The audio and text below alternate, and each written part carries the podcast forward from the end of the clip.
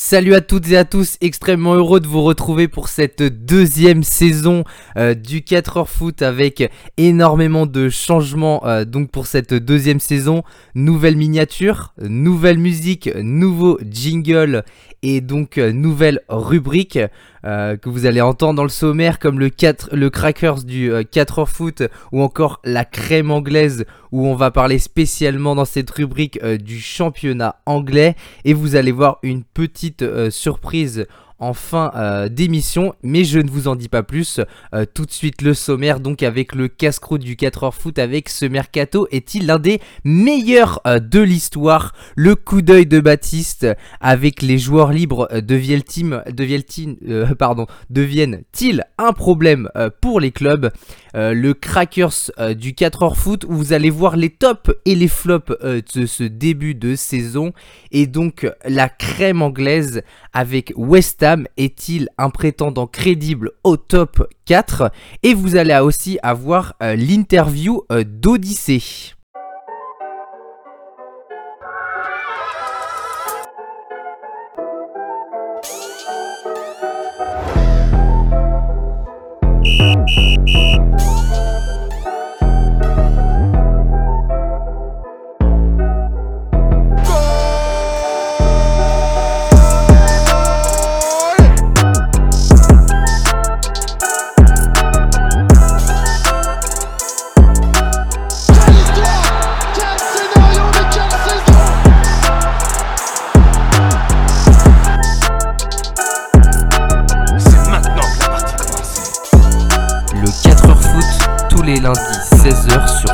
Plateforme de streaming.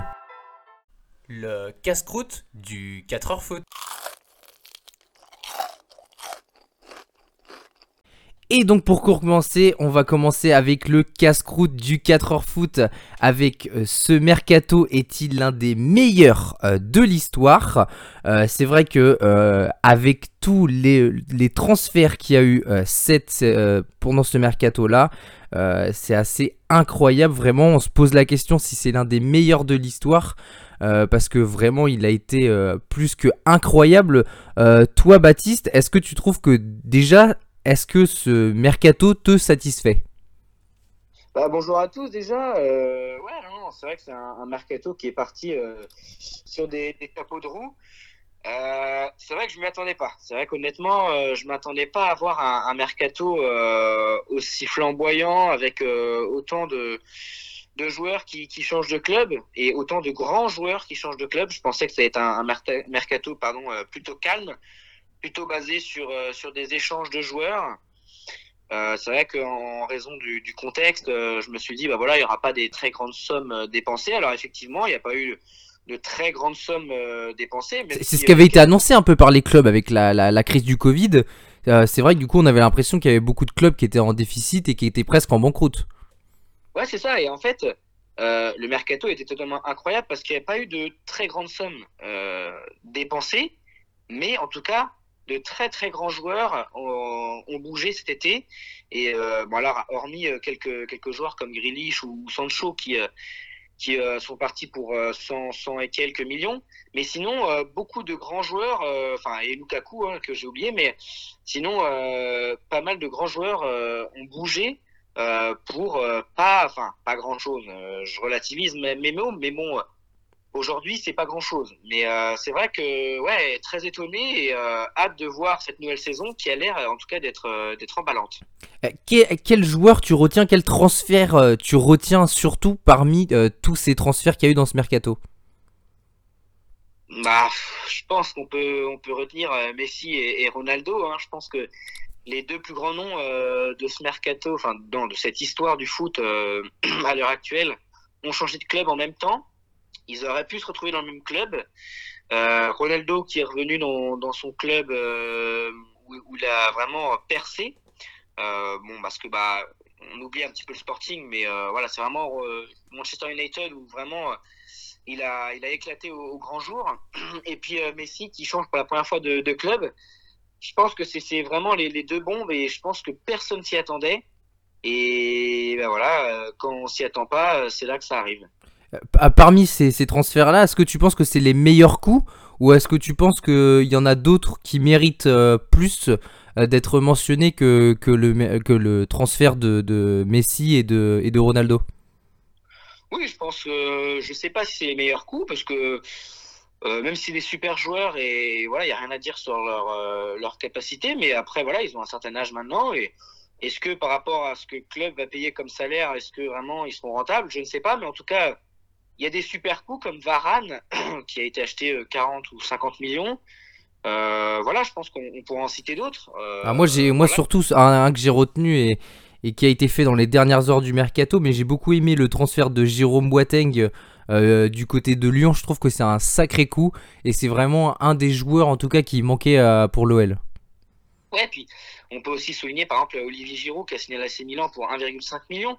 Même si c'est pas le plus grand attaquant du monde, avoir un attaquant de ce calibre pour 1 million ou 1,5 million, c'est quand même euh, une pioche, euh, une super pioche quoi. Donc euh, ouais, je pense qu'il y a plusieurs plusieurs bons coups et, je pense qu'après voilà, c'est à voir. C'est pas forcément les transferts les plus chers, mais voilà, c'est entre la différence entre le prix et, la qualité du joueur. Et je pense que voilà, quand on voit Arsenal a recruté Ben White pour 60 millions et qui a encore rien prouvé au niveau international et, et, United qui recrute Varane pour 50 euh, euh, millions, bah, je pense qu'il voilà, y a une réelle différence et je pense que vraiment United a, vraiment flairé les bons coups. Et, voilà, je pense qu'ils ont fait plutôt un mercato intelligent. Donc, voilà, après, il y a, d'autres bons coups, mais on va pas tous les citer. Mais c'est vrai que les clubs, en tout cas, ont, été malins euh, cette année. Est-ce que tu as cette impression-là aussi que euh, les gros clubs ont signé euh, beaucoup de joueurs ou en tout cas ont fait un super mercato et les petits clubs, justement, ont plus souffert du Covid et du coup ont moins recruté moi, par exemple, parmi les gros clubs, je pense au PSG par rapport à tout leur mercato stratosphérique et par exemple Montpellier qui, on sent, a vraiment souffert du Covid et du coup dans le mercato. Bah oui, alors après, euh, Paris, euh, je, je pense pas que ce soit le Covid qui ait changé leurs idées. Parce que sinon, euh, je pense que si c'était le Covid qui avait changé leurs idées, Mbappé il serait parti. Je pense que là, Mbappé, enfin que Paris, il n'y a aucun problème. C'est juste que voilà, ils se sont dit à un moment donné, il y a des super coups à faire. Ils ont changé leur philosophie de mercato et ça, je trouve ça une bonne idée parce que aujourd'hui, il y a des super coups à faire sur les joueurs libres. On a vu avec euh, ou même, ou même Ramos. Après, voilà, ils ont recruté Hakimi euh, pour 60 millions, mais euh, en attendant, ils ont recruté personne d'autre. Donc, euh, donc ça, ça a l'air d'être un mercato en tout cas très satisfaisant. Après, c'est vrai que, comme tu disais, Montpellier, ils sont en galère, ils ont vendu leurs deux attaquants. Après, voilà, cette saison, ça va être plus compliqué pour eux, du coup. Mais, mais à voir. Après, on peut voir comme le Stade Rennais, qui, qui a été le club qui a le plus dépensé en, France, avec quelques 80 millions d'euros dépensés. Alors après, il y a eu quelques ventes avec, avec Kamavinga, par exemple, mais et voilà, on, voit qu'il y a certains clubs qui, qui, sont, qui sont lâchés. Et, euh, voilà, après, euh, je pense que euh, tous les clubs, s'ils ont beaucoup dépensé, ils ont quand même pas mal vendu. Je pense à Chelsea aussi, qui a, qui a recruté Lukaku pour 115 millions. Qui a, enfin voilà, ils ont quand même fait pas mal de ventes pour, je crois, 50 ou 60 millions entre les, les Tammy Abraham, les Kurt Zuma et, j'en passe d'autres. Bah voilà, je pense que ça rééquilibre un petit peu un minimum, à part Manchester City qui, qui eux, comme d'habitude, ils ont vendu personne, et Paris, pareil, ils ont, ils ont réussi à vendre personne. Mais sinon, tous les clubs ont à peu près, ce que je dis bien à peu près, euh, équilibré euh, les ventes avec les achats. Quoi.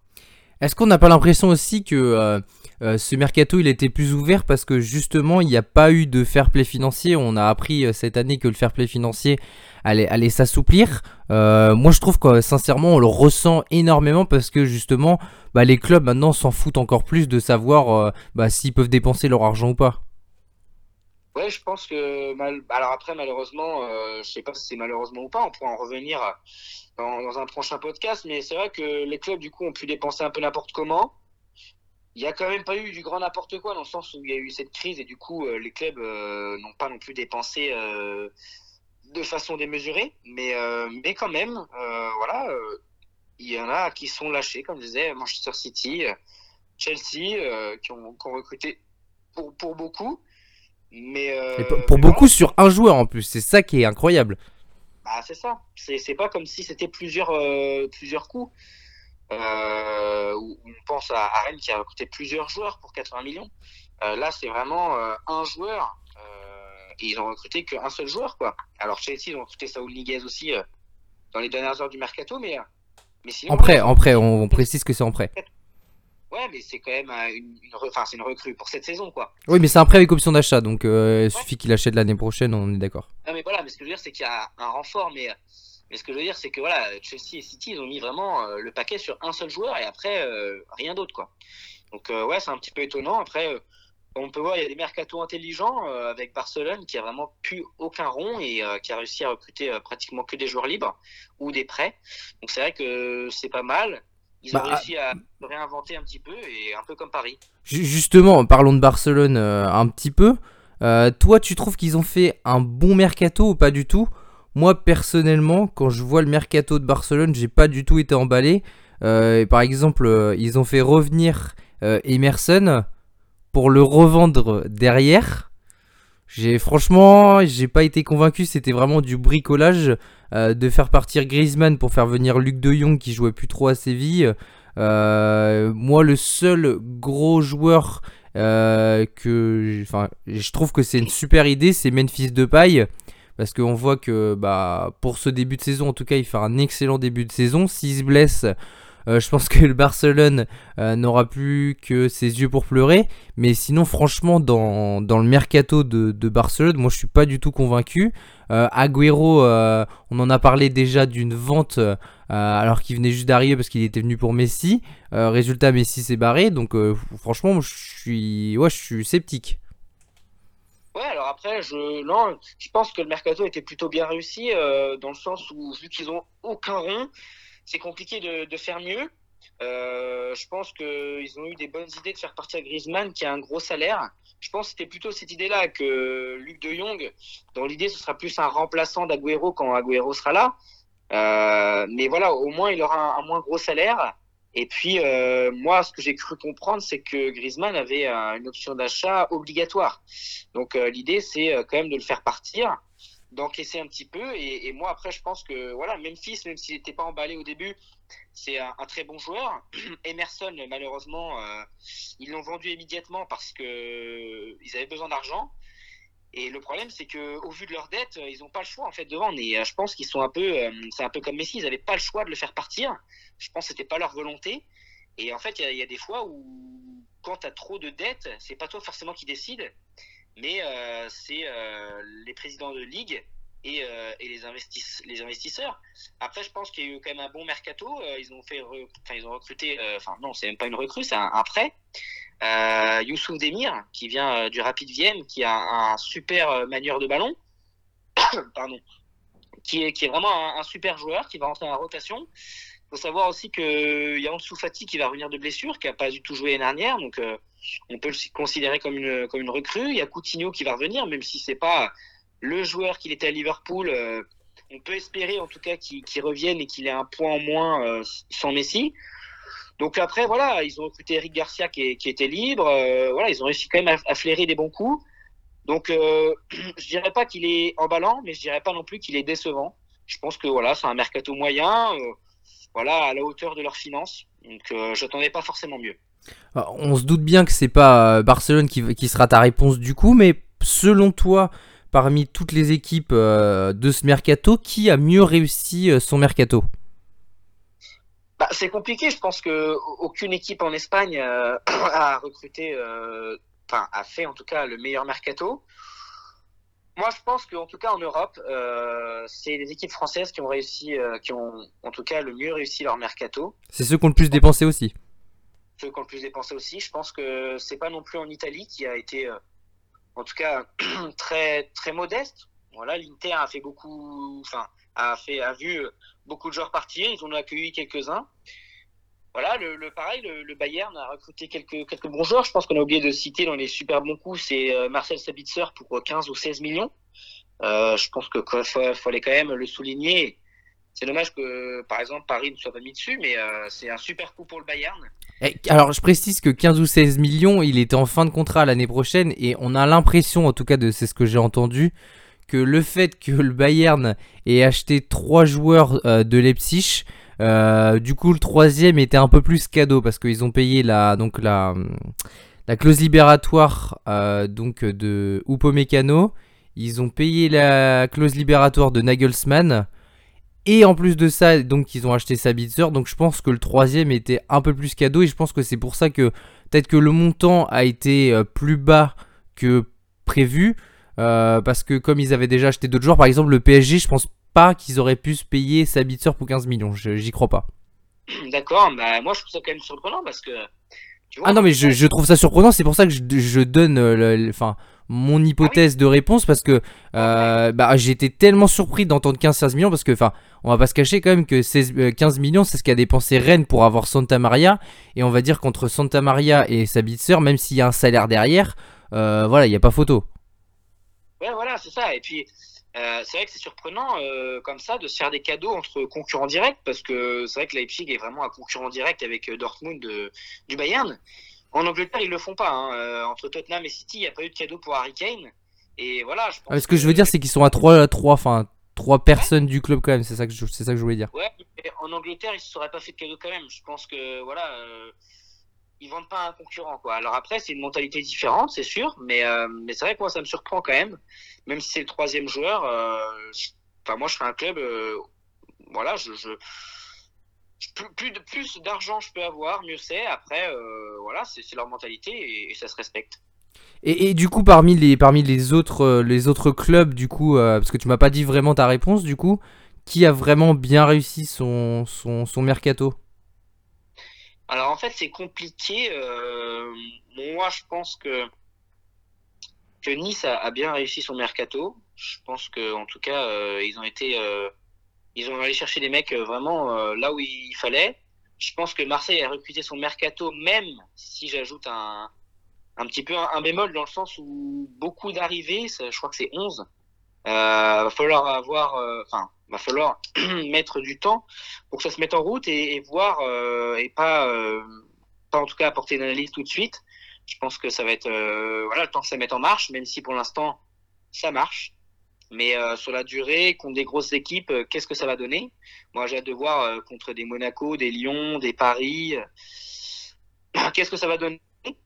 On a vu contre Nice que c'était un peu plus compliqué. Donc euh, voilà, moi je pense que Nice euh, réalise un, super euh, début de saison, un super mercato. Rennes a réussi un bon mercato, mais un peu moins bien que celui de, Nice. Paris aussi. c'est vrai que je pense que avec Messi, avec Wijnaldum, avec Ramos, avec Hakimi, avec Nuno Mendes, je pense que c'est vraiment Nuno Mendes qui, qui fait que Paris a fait un des meilleurs mercatos en Europe. Euh, pour en plus la somme dépensée. C'est vrai que moi je suis très emballé, même si bon euh, Ramos, on ne sait pas s'il va, va beaucoup jouer. C'est pas grave parce que derrière ils ont Marquinhos et Kimpembe qui sont déjà titulaires, donc euh, c'est pas comme s'il leur manquait un joueur à ce poste-là. Messi peut leur apporter de la créativité. Nuno Mendes, bah, il manquait quelqu'un à gauche parce qu'on sait que Bernat a du mal à revenir et que les autres à gauche n'emballent pas. Hakimi, pareil, c'est vraiment une super recrue à droite. Wijnaldum au milieu, exceptionnel, un travail, un, joueur qui travaille dans l'ombre. Voilà. Après, je pense que un mercato, c'est en fait la, la balance entre les achats et les ventes. Et Paris n'a pas vendu malheureusement. Alors ils ont envoyé Sarabia en prêt. Mais, euh, mais voilà, c'est ça le problème, c'est qu'ils n'ont pas réussi à vendre. Et pareil, j'ai oublié, ils ont recruté Donnarumma aussi. Et, euh, et, du coup, je pense que ça fait que, ouais, que Paris a réalisé un des, meilleurs mercatos avec Nice. Alors après, c'est pas les mêmes budgets, c'est pas les mêmes joueurs, mais en termes de, qualité, en tout cas, euh, par rapport à l'équipe qu'ils devraient être, donc euh, Nice, euh, on les attend pas non plus premier du classement, mais par rapport à leur niveau, je pense que le mercato était super. Et Paris, moi je pense que Paris, en tout cas pour la somme dépensée, a fait un, super mercato. Bah pour moi aussi, le PSG c'est vraiment, enfin on va dire que la question elle est même rhétorique dans le sens où le PSG a tellement fait un gros mercato euh, que du coup bah forcément euh, pour moi c'est les ceux qui ont mieux fait leur, euh, mercato et puis pour revenir un peu à la question de départ est-ce que c'est le meilleur mercato de l'histoire c'est vrai que bah, par rapport à tous les mercatos que moi personnellement j'ai connus et je pense toi aussi Baptiste le fait d'avoir déjà les deux plus grosses stars du ballon du ballon rond justement qui ont été qui ont changé de club euh, plus euh, les à côté dans le sens où il y a quand même eu Grealish, Lukaku, euh, on a parlé de Ramos, de Donnarumma qui avait été élu meilleur joueur de l'Euro, enfin non meilleur joueur ou meilleur gardien, non meilleur joueur. Hein. Meilleur, meilleurs gardiens. Ouais, bah, enfin bref, l'un des meilleurs joueurs, on va dire ça comme ça, ça sera plus simple, euh, de l'Euro. Enfin, il y a eu beaucoup, beaucoup, beaucoup de transferts, et puis en plus de ça, il y a eu beaucoup de fins de contrat, et c'est ce qui va venir après sur ton coup d'œil, Baptiste. Mais c'est vrai que du coup, il y a eu beaucoup de, transferts qui a fait que euh, c'est vrai que ça a été animé euh, quasiment tout le temps. Et, et moi, ce que j'ai peur par contre, c'est que du coup, bah, au niveau du niveau global, bah, les clubs euh, qui, avaient, qui étaient déjà au-dessus vont être encore plus au-dessus et les clubs qui sont en dessous vont être plus en dessous. Pour l'instant, dans ce début de saison, on le voit pas, mais je pense sincèrement qu'une fois qu'il va y avoir euh, les matchs qui vont se faire, euh, qu'il va y avoir voilà le calendrier qui va être avancé et que on va arriver en mars, là où on sait que ça commence à piocher un peu physiquement bah j'ai peur que voilà par exemple le PSG euh, il s'envole vraiment euh, très très haut et que le reste des clubs euh, bah s'enfonce de plus en plus. C'est parce que sincèrement il y a des clubs où je suis plutôt optimiste. Je trouve qu'ils ont bien fait des mercatos on aura le temps d'en revenir dans les tops et les flops avec le Crackers du 4h foot mais il y a eu vraiment des mercatos qui ont été sympas et pour, certains clubs on s'y attendait pas. Moi je pense à 3, je, vais souvent défendre 3 mais je trouve qu'ils ont fait un bon mercato. Euh, mais par contre des mercatos comme, euh, comme Montpellier où vraiment c'est très inquiétant et, euh, et, du coup bah voilà ils vont redescendre à une place qu'on n'a pas l'habitude de les voir et ça va faire bizarre et ça va faire un petit peu mal au cœur parce que bah c'est vrai que euh, bah il y en a qui ont bricolé avec ce qu'ils pouvaient et par exemple euh, je vais pas enfoncer Montpellier mais remplacer euh, Germain pour remplacer enfin mettre Germain pour remplacer et et Laborde et Delors c'est ça reste juste et il y en a d'autres comme ça qui ont je pense ont un peu de soucis à se faire. Ouais voilà et puis je pense qu'aussi du coup ça défausse un petit peu notre notre notre estimation du classement parce que Là, du coup, Montpellier, euh, sans ces deux attaquants-là, je pense que ça va être compliqué. Ils vont avoir du mal à marquer des buts. On voit qu'ils encaissent beaucoup. Et je pense que, voilà, on va pas, à mon avis, ils vont plus euh, lutter pour, euh, pour le maintien que pour autre chose. Ils vont être dans la deuxième partie de tableau. Moi, je pense que c'est sûr et certain. Parce que quand on voit un début de saison comme Angers, qui même moi, je les mettais dans, dans, dans la lutte pour le maintien, finalement, je reviens sur mes positions et je me dis que pourquoi pas Angers pourrait terminer dans, 8-9e. voilà, je pense que ils ont vraiment. Et pourtant, ils n'ont pas fait un mercato incroyable. Hein. Ils n'ont pas fait un mercato incroyable, mais ils ont fait un mercato incroyable avec leur entraîneur. C'est-à-dire qu'en recrutant cet entraîneur-là, que je mettais pas trop, enfin, je misais pas trop sur lui. Finalement, il m'impressionne et je trouve que ce qu'il fait avec cet effectif-là est totalement incroyable. Je pense qu'il faut le souligner et euh, leur début de saison euh, va euh, continuer je pense pas que c'est juste l'euphorie de début de saison. Je pense que c'est vraiment un entraîneur qui est sérieux, un effectif qui a pas bougé, qui est sérieux et voilà, je pense que on aurait pu s'attendre à des ventes. Il n'y en a pas eu, enfin en tout cas en fin de mercato, je dis bien. Et voilà, je pense qu'ils vont pouvoir faire une, saison correcte. Ça va pas être exceptionnel parce que ça reste quand même Angers et que sur la durée, il va y avoir des creux. Mais ça va être une saison euh, plus que correcte et je pense que au contraire de Montpellier, et eh ben eux ils vont être plus haut et Montpellier vont être plus bas. Et, euh, et voilà, je pense que c'est des petits réajustements comme ça par rapport à, en tout cas, notre notre top euh, de classement qui vont faire que, euh, voilà, en fonction des, dernières heures du mercato, eh bien, Montpellier va pas être si haut que ça. Le 4 heures foot, le coup d'œil de Baptiste. Et on va parler maintenant du coup d'œil de Baptiste avec les joueurs libres. Euh, deviennent-ils un problème euh, pour les clubs. Euh, Tout d'abord, déjà Baptiste, pourquoi tu voulais nous parler de ce sujet-là? Bah, Déjà, je voulais parler de ce sujet-là parce que, en fait, de plus en plus, les joueurs deviennent libres. Et, en fait, bah, sont intelligents dans le sens où, du coup, c'est eux qui décident de leur avenir et puis leur club. Et font en sorte de ne pas prolonger avec leur club pour être libres et aussi pour toucher des, primes à la signature. Euh, mais, euh, mais le problème, c'est que du coup, euh, bah, en fait, ça, ça, fausse un petit peu le mercato, puisque on, peut le voir de plus en plus. En fait, c'est les joueurs, en fait, qui, c'est plus les clubs qui maîtrisent le mercato, c'est les joueurs, en fait, qui maîtrisent eux le mercato. Dans le sens où, on peut le prendre par exemple avec l'actu qui a fait un grand bruit ces, ces, derniers jours du mercato, c'est Mbappé, qui va être libre en juin prochain et qui en fait, bah, du coup, euh, sait que si de toute façon il trouvait, enfin, il avait trouvé son club, mais euh, voilà, si ces deux clubs ne s'entendaient pas, il pouvait choisir son club gratuitement en janvier, quoi, pour pour le juin prochain. Et, c'est vrai que du coup, ça fausse un peu le mercato parce que ah, par exemple, le PSG ne veut pas le vendre. Euh, là, ils vont. Alors, moi, je pensais qu'ils allaient le vendre parce que, vu le prix euh, annoncé, mais euh, là, de toute façon, ils vont voir partir libre. Mais moi, je sais que des clubs de Ligue 1 qui, qui voient partir des joueurs libres, euh, ça arrive souvent. On voit, par exemple, à Marseille, où Camara est à la fin de son contrat en fin de saison prochaine. Et en fait, le problème, c'est que les clubs, ils savaient que dans un an, ils pouvaient le récupérer libre. Et donc, euh, ils n'allaient pas mettre le paquet sur lui. Et donc, du coup, euh, bah pour, le, pour, pour Marseille, euh, c'était compliqué de récupérer beaucoup d'argent sur ce joueur, alors que c'est un, joueur qui, qui a un bon niveau et qui mériterait un certain prix. Et, euh, et voilà, et, et c'est pas le seul. Et euh, je pense que c'est devenu ça le problème. Il y a eu plusieurs problèmes qui ont changé le monde du foot. Il y a l'argent, mais il y a aussi en fait le statut des joueurs où les joueurs deviennent bah, deviennent puissants. En fait, c'est eux qui décident ce qu'ils vont faire. S'ils veulent pas euh, prolonger leur contrat parce qu'ils savent maintenant que euh, être libre c'est une force de pouvoir, eh ben ils vont pas le faire. Ils vont mettre le club en panade. Et alors il y a certains joueurs qui sont loyaux dans le sens où euh, ils resignent un contrat même si ils vont demander au club de partir pour que le club puisse toucher une certaine somme d'argent. C'est ce qui va sûrement se passer avec Boubacar Camara d'ailleurs. Ouais, ouais, ouais, voilà. Alors, je sais que ça s'est passé avec euh, Maxime Lopez à, à, Marseille, où il est parti à Sassuolo et, et, il a signé un bail pour que, pour que son club formateur puisse toucher l'argent. Et je trouve ça bien parce que c'est une preuve de loyauté envers son club formateur.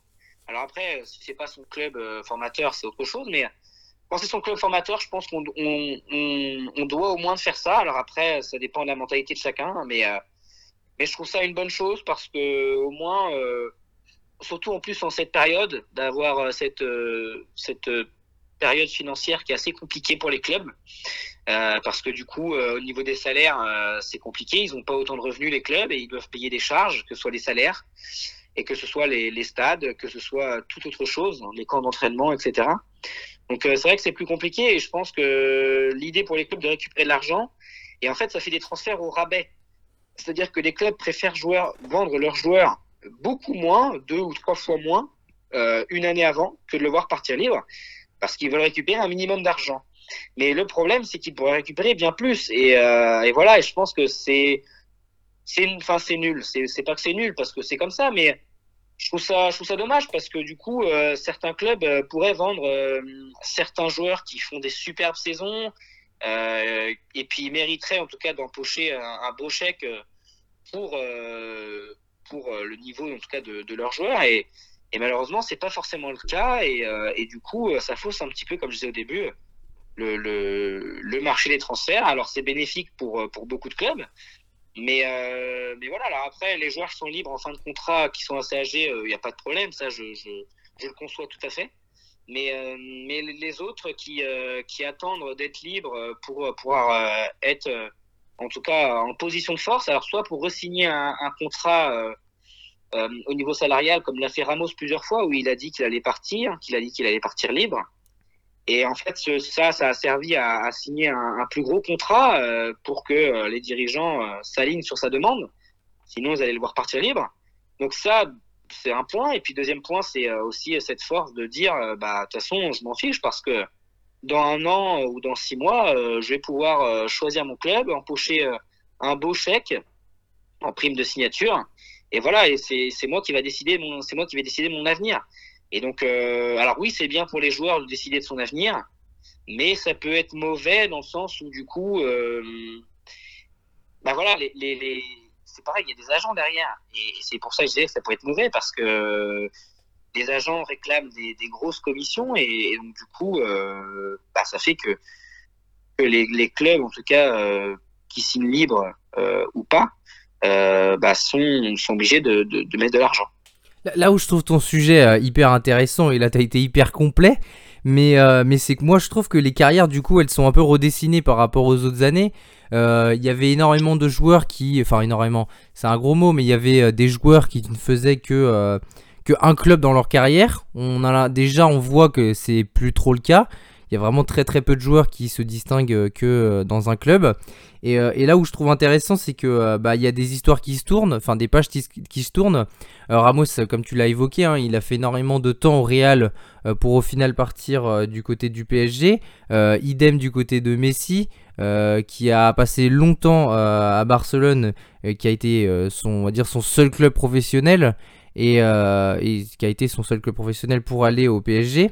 Euh, et, au final, ça rabat un peu les cartes et c'est là où je trouve ça intéressant. Euh, il y a du pour et du contre forcément, mais là où moi j'aime bien le, principe, c'est que bah, déjà du coup les clubs vont devoir un peu se bouger pour absolument bah, aller faire quelque chose du joueur.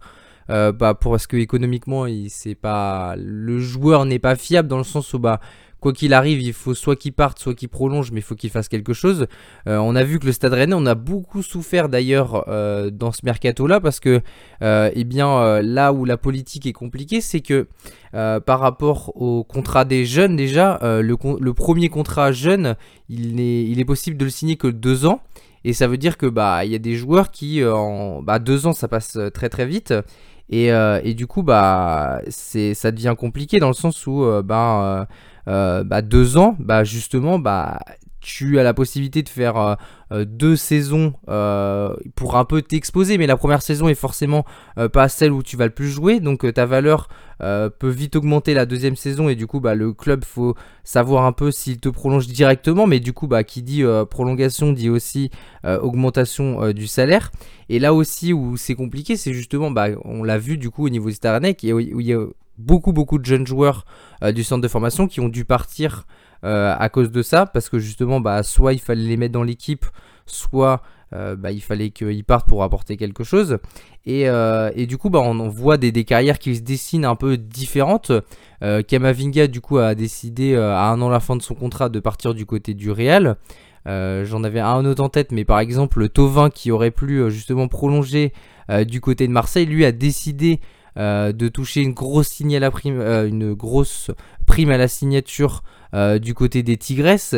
Et, c'est vrai que du coup, bah, chacun un peu décide différemment, mais souvent quand même c'est au détriment du club qui du coup est un peu obligé de vendre ses joueurs et de, bah, se rabattre sur, d'autres joueurs derrière et c'est là où je trouve que c'est un peu dommage euh, pour les comptes parce que justement, eh bien du coup, il y a moins de cette histoire du joueur qui va faire euh, toute sa carrière dans le même club et on en a quand même eu des sacrés exemples avec des Steven Gerrard euh, et bien d'autres et c'est vrai que du coup bah ça voilà c'est le foot moderne mais du coup bah je trouve que ça a un peu moins de charme. Ah mais comme tu l'as bien dit et, et que j'ai pas évoqué, c'est les jeunes. Et euh, je pense que le sujet qui est le plus flagrant, alors nous, parce qu'on parle du Stade Rennais, parce qu'on c'est le c'est le club qu'on connaît le plus, mais les jeunes, tu peux les signer que deux ans. Donc du coup, ils sont en position de force pour signer dans un autre club. Vu que c'est des pépites, et eh ben, enfin généralement, il y a beaucoup de clubs qui se positionnent dessus et tu es en position de faiblesse. Et euh, le problème, c'est ça, c'est que tu peux même pas les garder le temps de les former et de les revendre plus cher, parce que malheureusement, tu peux les signer que deux ans. Et euh, forcément, le joueur, dès qu'il commence à percer, bah, c'est une aubaine pour lui. C'est-à-dire qu'il peut soit être libre, soit signer pour que dalle dans un autre club. Et alors après, c'est pas forcément bon pour lui. Mais lui, en tout cas, euh, va le faire. Et, euh, et voilà, après, c'est pareil. Hein, les, les, jeunes euh, qui sont Stade Rennais, qui sont partis souvent libres pour, pour pas grand-chose parce qu'ils étaient en fin de contrat l'année prochaine, ça arrive de plus en plus. Et c'est dommage parce que c'est des jeunes qui auraient pu percer à Rennes.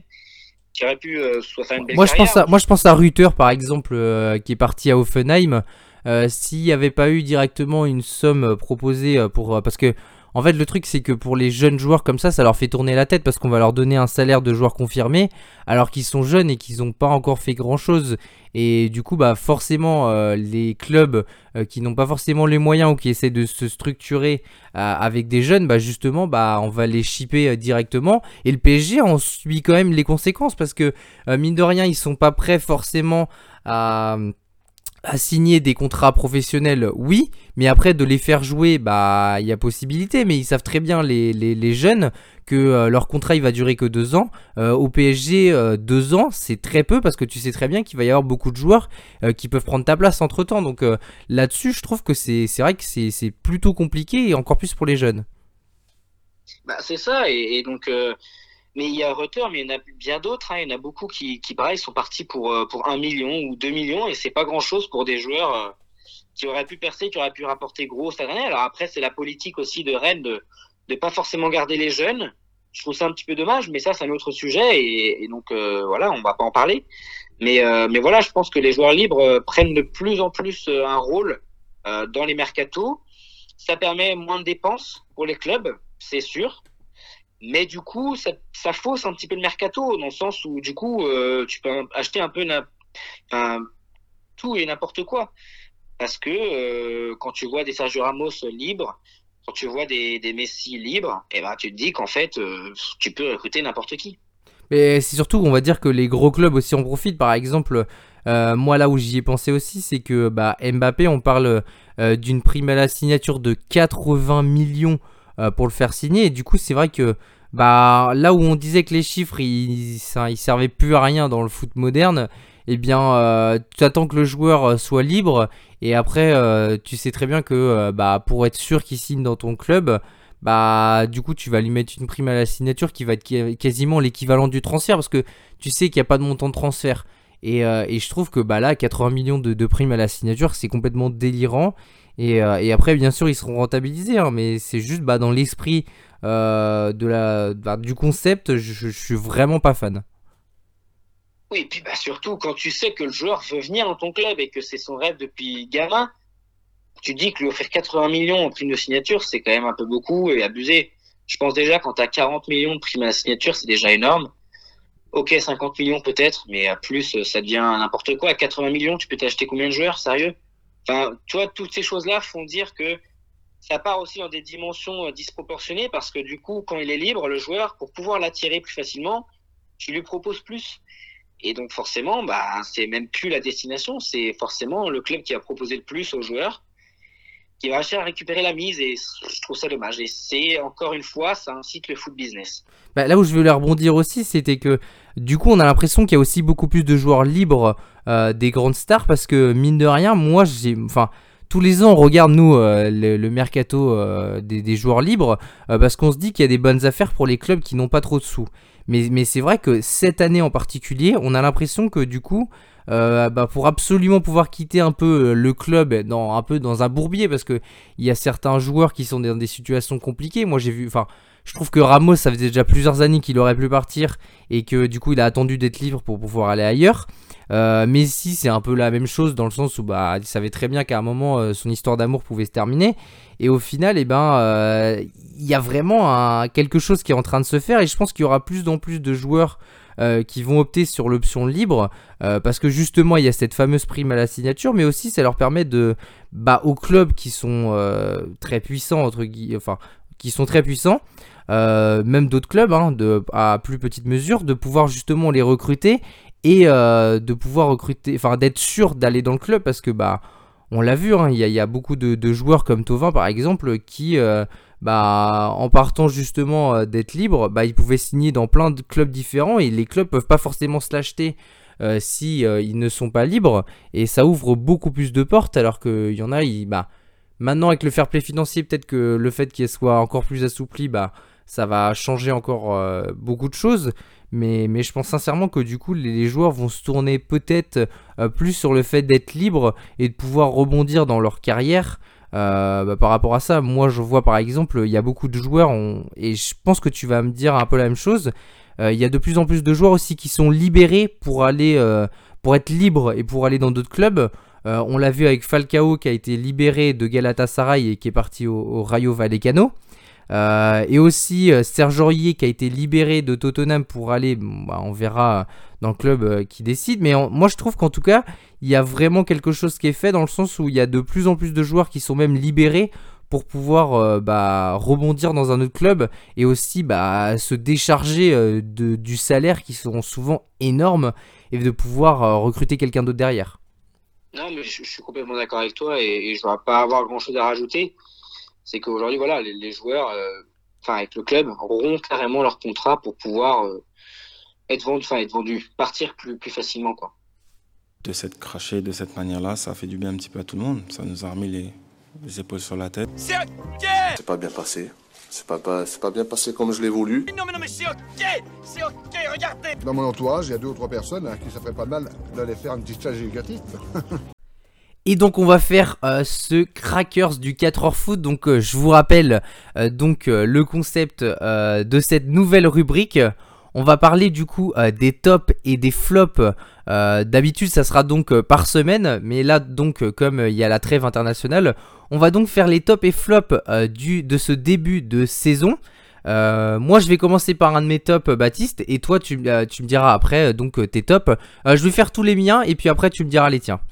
Euh, je vais donc commencer moi par mes tops avec Angers, donc on en a parlé un petit peu et, malheureusement un peu spoilé du coup. Mais c'est vrai que Angers avec donc Gérald de Baticle, euh, qui est donc le nouvel entraîneur euh, du SCO.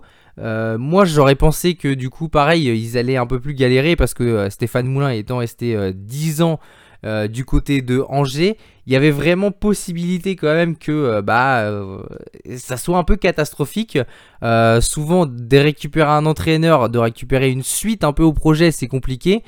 Et je suis très étonné, agréablement surpris justement que bah, il a réussi à, incorporer un, plan de jeu. Il y, a, vraiment eu des bonnes choses.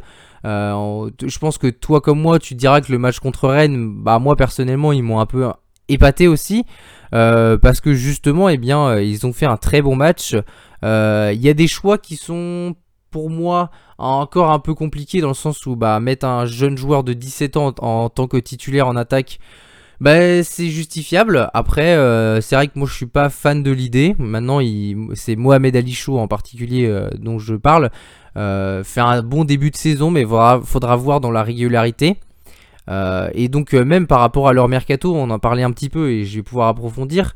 Euh, ils ont été chercher des joueurs inconnus au bataillon et, qui sont très intéressants. Je, pense au jeune Unai qui a fait une entrée plus que fracassante. Alors je me souviens plus quel match, mais mais le commentateur dit déjà que ça va être un super joueur. Il prend le ballon, il tire première frappe poteau. Euh, il retouche un deuxième ballon, il tire but. Euh, j'ai été assez impressionné quand même euh, du joueur. Il, a 21 ans et il me semble qu'il sort d'Avranches. Et, c'est vrai que bah, franchement là-dessus, chapeau bah, sur ce recrutement-là. L'équipe a un bon fond de jeu. et je trouve que du coup, bah, c'est vrai que c'est plutôt intéressant. Ils perdent quasiment pas. Et, c'est vrai que du coup, ils se retrouvent leader à l'heure actuelle et bien de la Ligue 1. Euh, et, franchement, et eh bien, euh, bah, bravo à eux parce que bah, c'était pas gagné au début de saison. Et, voilà, et toi, je sais pas, du coup, sur Angers, si tu voulais continuer à, embrayer sur ce que tu commençais à dire tout à l'heure bah, Déjà, Toto, ils sont, ils sont pas premiers, c'est pareil qui est premier, mais, oui, oui c'est bien tenté hein, avec les 10 points. voilà. Mais non, je rigole, mais en tout cas, c'est sûr que c'est un petit peu osé, mais euh, comme tu disais sur euh, Mohamed Ali Chaud, euh, il faut se rappeler que Dembélé à Rennes avait débuté comme ça très jeune, à 17-18 ans en titulaire. Donc voilà, je pense que c'est un petit peu le, même profil, un petit peu le, même genre en fait, dans le sens où il est très jeune, il est très prometteur. Et donc c'est pour ça qu'ils veulent le faire démarrer très tôt. Après, c'est sûr que c'est un risque, c'est sûr. Mais c'est vrai que sans prendre de risques, euh, on n'obtient rien. Donc, euh, moi, en tout cas, j'aime bien leur début de saison. Je trouve que c'est très. Euh, enfin, c'est bien joué de leur part de ne pas rester comme les dernières années, un petit peu à attendre, à attendre l'autre équipe, à attendre et prendre en compte. Là, ils prennent leur jeu en compte, justement. Et c'est eux qui imposent leur jeu. Et c'est ça qui fait mal à l'adversaire, je pense. C'est que en fait, euh, les adversaires ne s'attendent pas à avoir un Angers aussi offensif. Alors maintenant, euh, ils commencent à analyser le début de saison d'Angers, mais, mais c'est vrai que des équipes même comme Lyon ou Rennes, qui sont potentiellement des équipes qui sont en haut de tableau, bah, se font prendre par Angers. Et euh, on, voit, on voit tout le potentiel. Et, donc du coup pour vas-y vas-y on va faire toi un, top aussi ce sera plus simple que tu me dises un peu bah, ton ressenti de ce début de saison et, et du coup quel bah, qui t'a mis en top de ce début de saison et après donc j'embrayerai sur, euh, sur la suite. Alors moi en top, j'ai mis, euh, bah, je du coup je vais commencer pareil avec euh, un, club de Ligue 1 vu que tu as commencé par un club de Ligue 1. Moi j'ai commencé par Nice. J'en ai parlé tout à l'heure dans un des meilleurs mercato. Je pense que déjà dans le meilleur mercato, tu as, Christophe Galtier. Je pense qu'en recrutant un des meilleurs entraîneurs français, ça joue beaucoup. Tu vas chercher des mecs parce que du coup, je pense que c'est quelques idées de Galtier, des mecs qui sont prometteurs, qui sont encore dans les championnats euh, étrangers, que ce soit en Belgique, euh, aux Pays-Bas ou, en Suisse. Donc euh, des très très bonnes pioches, je trouve. Et puis voilà, des, joueurs comme Kluivert et, d'autres, j'en passe, hein, je ne vais pas tous les citer, mais je pense que c'est des très bonnes pioches. Et quand on voit qu'ils mettent des 4-0 en début de saison à certaines équipes, alors même si c'est pas les plus grandes équipes, eh ben il n'y a pas tout le monde qui met 4-0 comme ça en début de saison, à part Manchester City, mais et ça promet, c'est-à-dire qu'ils ont encaissé zéro but, je pense, pour l'instant. Donc euh, c'est quand même incroyable. Au bout de quatre matchs, euh, zéro but encaissé. Euh, ils en ont marqué bah, au moins 20, je pense. je pense. Parce qu'ils ont marqué, je crois, de mémoire 3 contre Metz. Et, et après, après, ils en ont marqué ah non, je confonds, je confonds avec Lille, pardon. Mais euh, non, non, ils ont marqué 4 euh, contre Bordeaux. Ils, ont marqué, ils ont marqué en tout le début de saison, ils ont marqué 8 buts et ils en ont encaissé 0. C'est le seul club euh, dans la Ligue 1 qui a encaissé 0 but. Non, je, m'enflammais un peu à dire 20 buts, mais parce que non, non, je confondais avec Lille qui a mis 3 buts à Metz, mais non. C'est, ils, ont, ils ont fait 0-0 contre Reims au premier match. Et puis contre Marseille, le match a, été annulé, enfin reporté, euh, on ne sait pas trop encore pour l'instant, mais, euh, mais voilà. Mais euh, c'est vrai que c'est assez impressionnant. voilà, comme je disais, j'étais un petit peu sur, sur mes gardes. Je me suis dit, faut le temps que ça se mette en route, surtout après le premier match. Je me suis dit, bah voilà, c'est normal, hein, il faut pas trop en attendre non plus. Hein, ça va être le début de championnat, Nice, beaucoup de joueurs, un nouvel entraîneur, ça va mettre du temps à se mettre en route. Et quand tu vois qu'ils en mettent 4 à Lille, 4 à Bordeaux, même si c'est pas les meilleures équipes du championnat, ne serait-ce que Lille, ils ont quand même un bon effectif. Ah, ça montre quand même que là, euh, ils sont en forme et, euh, et je pense qu'ils peuvent faire de grandes choses, en tout cas dans ce championnat, même s'ils auront un creux aussi à un moment donné, parce qu'il y a beaucoup de jeunes et que voilà, ça, ça va être comme Marseille et puis comme, comme Angers. Voilà, c'est des équipes où il y aura des creux dans le sens où les, les... alors à Angers c'est un peu différent, mais Nice et Marseille il y a beaucoup de recrues et donc à un moment donné, euh, voilà, va falloir voilà, stabiliser un petit peu tout ça. Mais euh, en tout cas, très surpris et très content du, début de Nice parce que c'est un club qui mérite et euh, avec un, entraîneur de, très bonne qualité. Alors moi, deuxième top donc dans ce Crackers du 4h foot, euh, j'ai choisi de parler de Tottenham.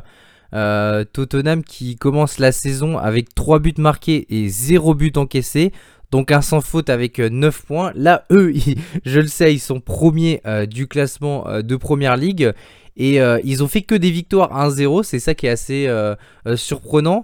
je suis très content pour Tottenham dans le sens où bah déjà Nuno Espirito Santo avait fait, on va dire, un début de saison. Euh, enfin, l'un des premiers matchs était compliqué. Ils avaient perdu 1-0 euh, sur la pelouse de euh, Pacos Ferreira du côté du Portugal en Europa Conference League pour les qualifications. Et là, du coup, je me suis dit que ça allait être un peu compliqué. Après, c'est sûr que quand on regarde l'effectif, et eh ben, l'effectif avait un peu tourné, donc c'était difficile de juger. Il fallait attendre que tout le monde revienne. Mais c'est vrai que du coup, le fait, je pense que déjà qu'Harry Kane ait, décidé de rester en première ligue et du côté Tottenham, bah déjà ça a donné un ouf de soulagement pour euh, Nuno Espirito Santo euh, parce que du coup bah au moins il pouvait compter sur lui. Après il aurait fallu retrouver un autre BU euh, qui aurait sûrement été Lautaro Martinez, mais du coup bah je pense que c'est mieux pour euh, Tottenham de garder Harry Kane une, saison de plus et pourquoi pas la dernière, mais au moins qu'ils soient tranquilles là-dessus parce qu'ils ont possibilité de faire une excellente saison. Euh, au niveau défensif, euh, je suis assez surpris parce que c'est une équipe qui prend quand même pas mal de buts sur les autres saisons. ils n'ont pas fait un recrutement incroyable. Mais c'est vrai qu'avec bah, enfin si c'est ça Christian Romero Gabriel Romero enfin Christian Gabriel Romero du côté de la Juve euh, bah, c'est des joueurs qui vont apporter euh, un, plus euh, dans cette défense-là. Et il y en a d'autres aussi, je pense notamment à Emerson qui arrive du côté de Barcelone. C'est des joueurs qui vont pouvoir vraiment apporter quelque chose à, Tottenham. Et, et, je pense qu'il manque pas grand chose à cette équipe aussi pour que ça prenne. tous les ans, ça rame un peu. Mais euh, j'espère que cette année, en tout cas, sera la bonne année. Euh, Mourinho étant parti et avec euh, deux finales perdues, ce club mérite vraiment de gagner quelque chose, bah, pour moi en tout cas. Ouais, bah t'as as complètement raison et euh, voilà, moi j'ai pas mis mon top parce que je me doutais que t'allais en parler, mais voilà, Christian Romero, euh, un joueur à, à souligner, t'as dit qu'il venait de la Juve. En fait, il était prêté cette saison à l'Atalanta et il a fait une superbe saison avec l'Atalanta. Et euh, c'était un des, trois défenseurs centraux de, cette équipe de Bergame. Et aujourd'hui, voilà, je, moi je comprends même pas pourquoi la Juve ne l'a pas gardé. Même pour une bonne offre, c'est un super défenseur. La Juve qui a des problèmes défensifs, moi en tout cas je l'aurais gardé. Après, c'est leur choix. En tout cas, Tottenham a fait une super pioche en, en le recrutant. Et, euh, et, voilà, ils ont recruté aussi une pépite. Enfin, pour moi, ils, ont, ils sont gagnants dans le deal, mais ils ont recruté Brian Gilles, euh, un joueur du FC Séville qui a été prêté à Eibar l'année dernière. Et, euh, et Séville, a, a, en échange, a eu Eric Lamela. Qui, a marqué un doublé dès son premier match. Hein. Donc, euh, c'est vrai que moi, ouais. j'ai du mal à. Hein? Ouais, non, non, t'as raison. J'ai mais... du mal à jauger dans le sens où c'est vrai que euh, Brian Gill est, est, un, très, un très bon jeune joueur, vraiment. Mais c'est vrai que bah, Lamela est un joueur un peu sous-coté. Et je suis un peu triste euh, de, de savoir qu'il n'ait pas eu. Enfin, il a eu sa chance, mais c'est vrai que j'aurais voulu qu'il s'installe plus à Tottenham et qu'il montre vraiment ses qualités. Ouais, je pense qu'il va plus réussir à Séville, tu vois. En Angleterre, c'était pas forcément le jeu qu'il lui fallait. C'est un petit peu un jeu à la Di Maria et je pense qu'en Angleterre, c'est un peu plus compliqué pour lui. En Espagne, en tout cas, il va pouvoir euh, montrer toutes ses qualités. Mais en tout cas, pour dire que Tottenham a récupéré un, très jeune joueur prometteur, un espagnol, Brian Gill. Voilà. Euh, donc voilà, moi je voulais du coup, bah, comme tu parles d'Angleterre, je vais continuer pareil à parler d'Angleterre. Et euh, moi je vais citer un, joueur, et pas un club, qui s'appelle Michael Antonio, euh, qui est attaquant de, de West Ham voilà, je voulais, je voulais le souligner un petit peu euh, puisque c'est un attaquant qui fait un, un, énorme début de saison. Il est à 4 buts en 3 matchs, donc un ratio un plus qu'honorable. C'est un joueur qui est sous-estimé, un joueur euh, sur, enfin, aucun club en tout cas se penche sur lui. Auquel on pourra revenir après, bien sûr, pour la crème anglaise euh, par rapport à West Ham justement, qui est notre sujet. Exactement, on en reviendra sûrement.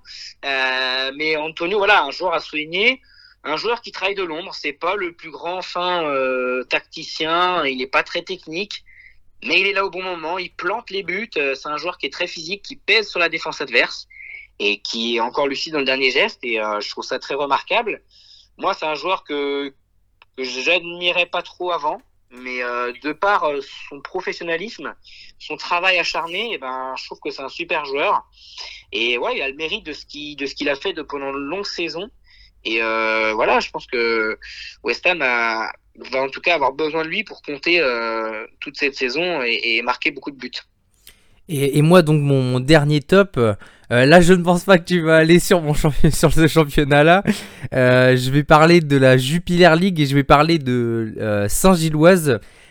qui est donc l'actuel leader de Jupiler League, Saint-Gilloise qui a donc euh, monté cette année en, en, Jupiler League. On en parle euh, de temps en temps dans ce podcast.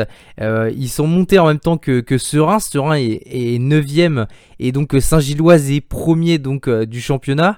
Un début de championnat qui est quand même canon parce qu'il y a quand même beaucoup de clubs en Jupiler League qui peuvent prétendre au titre. on pense notamment à, Bruges, à Genk. Il y, a vraiment des, gros clubs comme Anderlecht aussi qui fait pas un très bon début de saison. Mais du coup, l'Union Saint Saint-Gilloise qui fait vraiment un, super début de saison. Euh, donc euh, premier avec 12 points. Ils ont marqué 13 buts et ils ont chopé des joueurs euh, sincèrement qui sont extrêmement bons. Et c'est ça aussi qui fait la différence, c'est que je pense que le mercato a été plus qu'intéressant de, bah, en tout cas dans ce club-là. ils ont recruté donc Enfin, ils ont un joueur euh, qui est arrivé, euh, je me trompe pas, l'année dernière, mais du coup cette année il est en train de d'exploser au grand jour. C'est euh, Dante Venzair. il a marqué 5 buts et fait 3 passes décisives en 6 matchs. Euh, un début de saison canon, mais il n'y a pas que lui, et c'est ça qui est intéressant, c'est qu'ils sont deux en, attaque à vraiment faire du sale euh, dans cette équipe. Euh, L'année dernière, ils avaient recruté aussi Denise Undav, un Allemand qu'ils avaient recruté en, Allemagne, qui était sur une super saison du côté de Meppen avec 17 buts et 12, et 12 et décisifs. Et, euh, et, cette année, en, en 6 matchs joués, il a marqué 4 buts et 2 passes décisives. Et euh, c'est vraiment bah, cette doublette d'attaque euh, qui fait que du coup euh, bah, l'Union Saint-Gilloise a marqué 13 buts et, encaissé que, que 5 buts. Et il y a vraiment bah, quelque chose qui est en train de se construire dans ce club-là. Et, je voulais vraiment le souligner parce que souvent quand même les, clubs promus arrive à faire des bonnes choses et on sait très bien que c'est la deuxième saison qui est un peu plus compliquée. Mais là, quand même, d'être leader bah, après six journées, c'est vraiment quelque chose que je voulais souligner et, et qui, bah, j'espère, du coup, pour cette équipe-là, bah, se poursuivra bah, au fil de la saison. Ouais, alors euh, c'est un, un, très bon coup d'œil. Euh, alors après voilà, ils sont ils sont premiers, mais euh, mais je crois que de mémoire ils sont euh, ils sont 6 six derrière à être à deux points de, de Saint-Gilloise, donc un petit faux pas et puis et puis on leur passe devant. Mais en tout cas, moi je suis d'accord avec toi. Ils ont recruté un super enfin ils ont fait un super mercato pardon. Ils ont recruté pas mal de joueurs en prêt et de joueurs libres.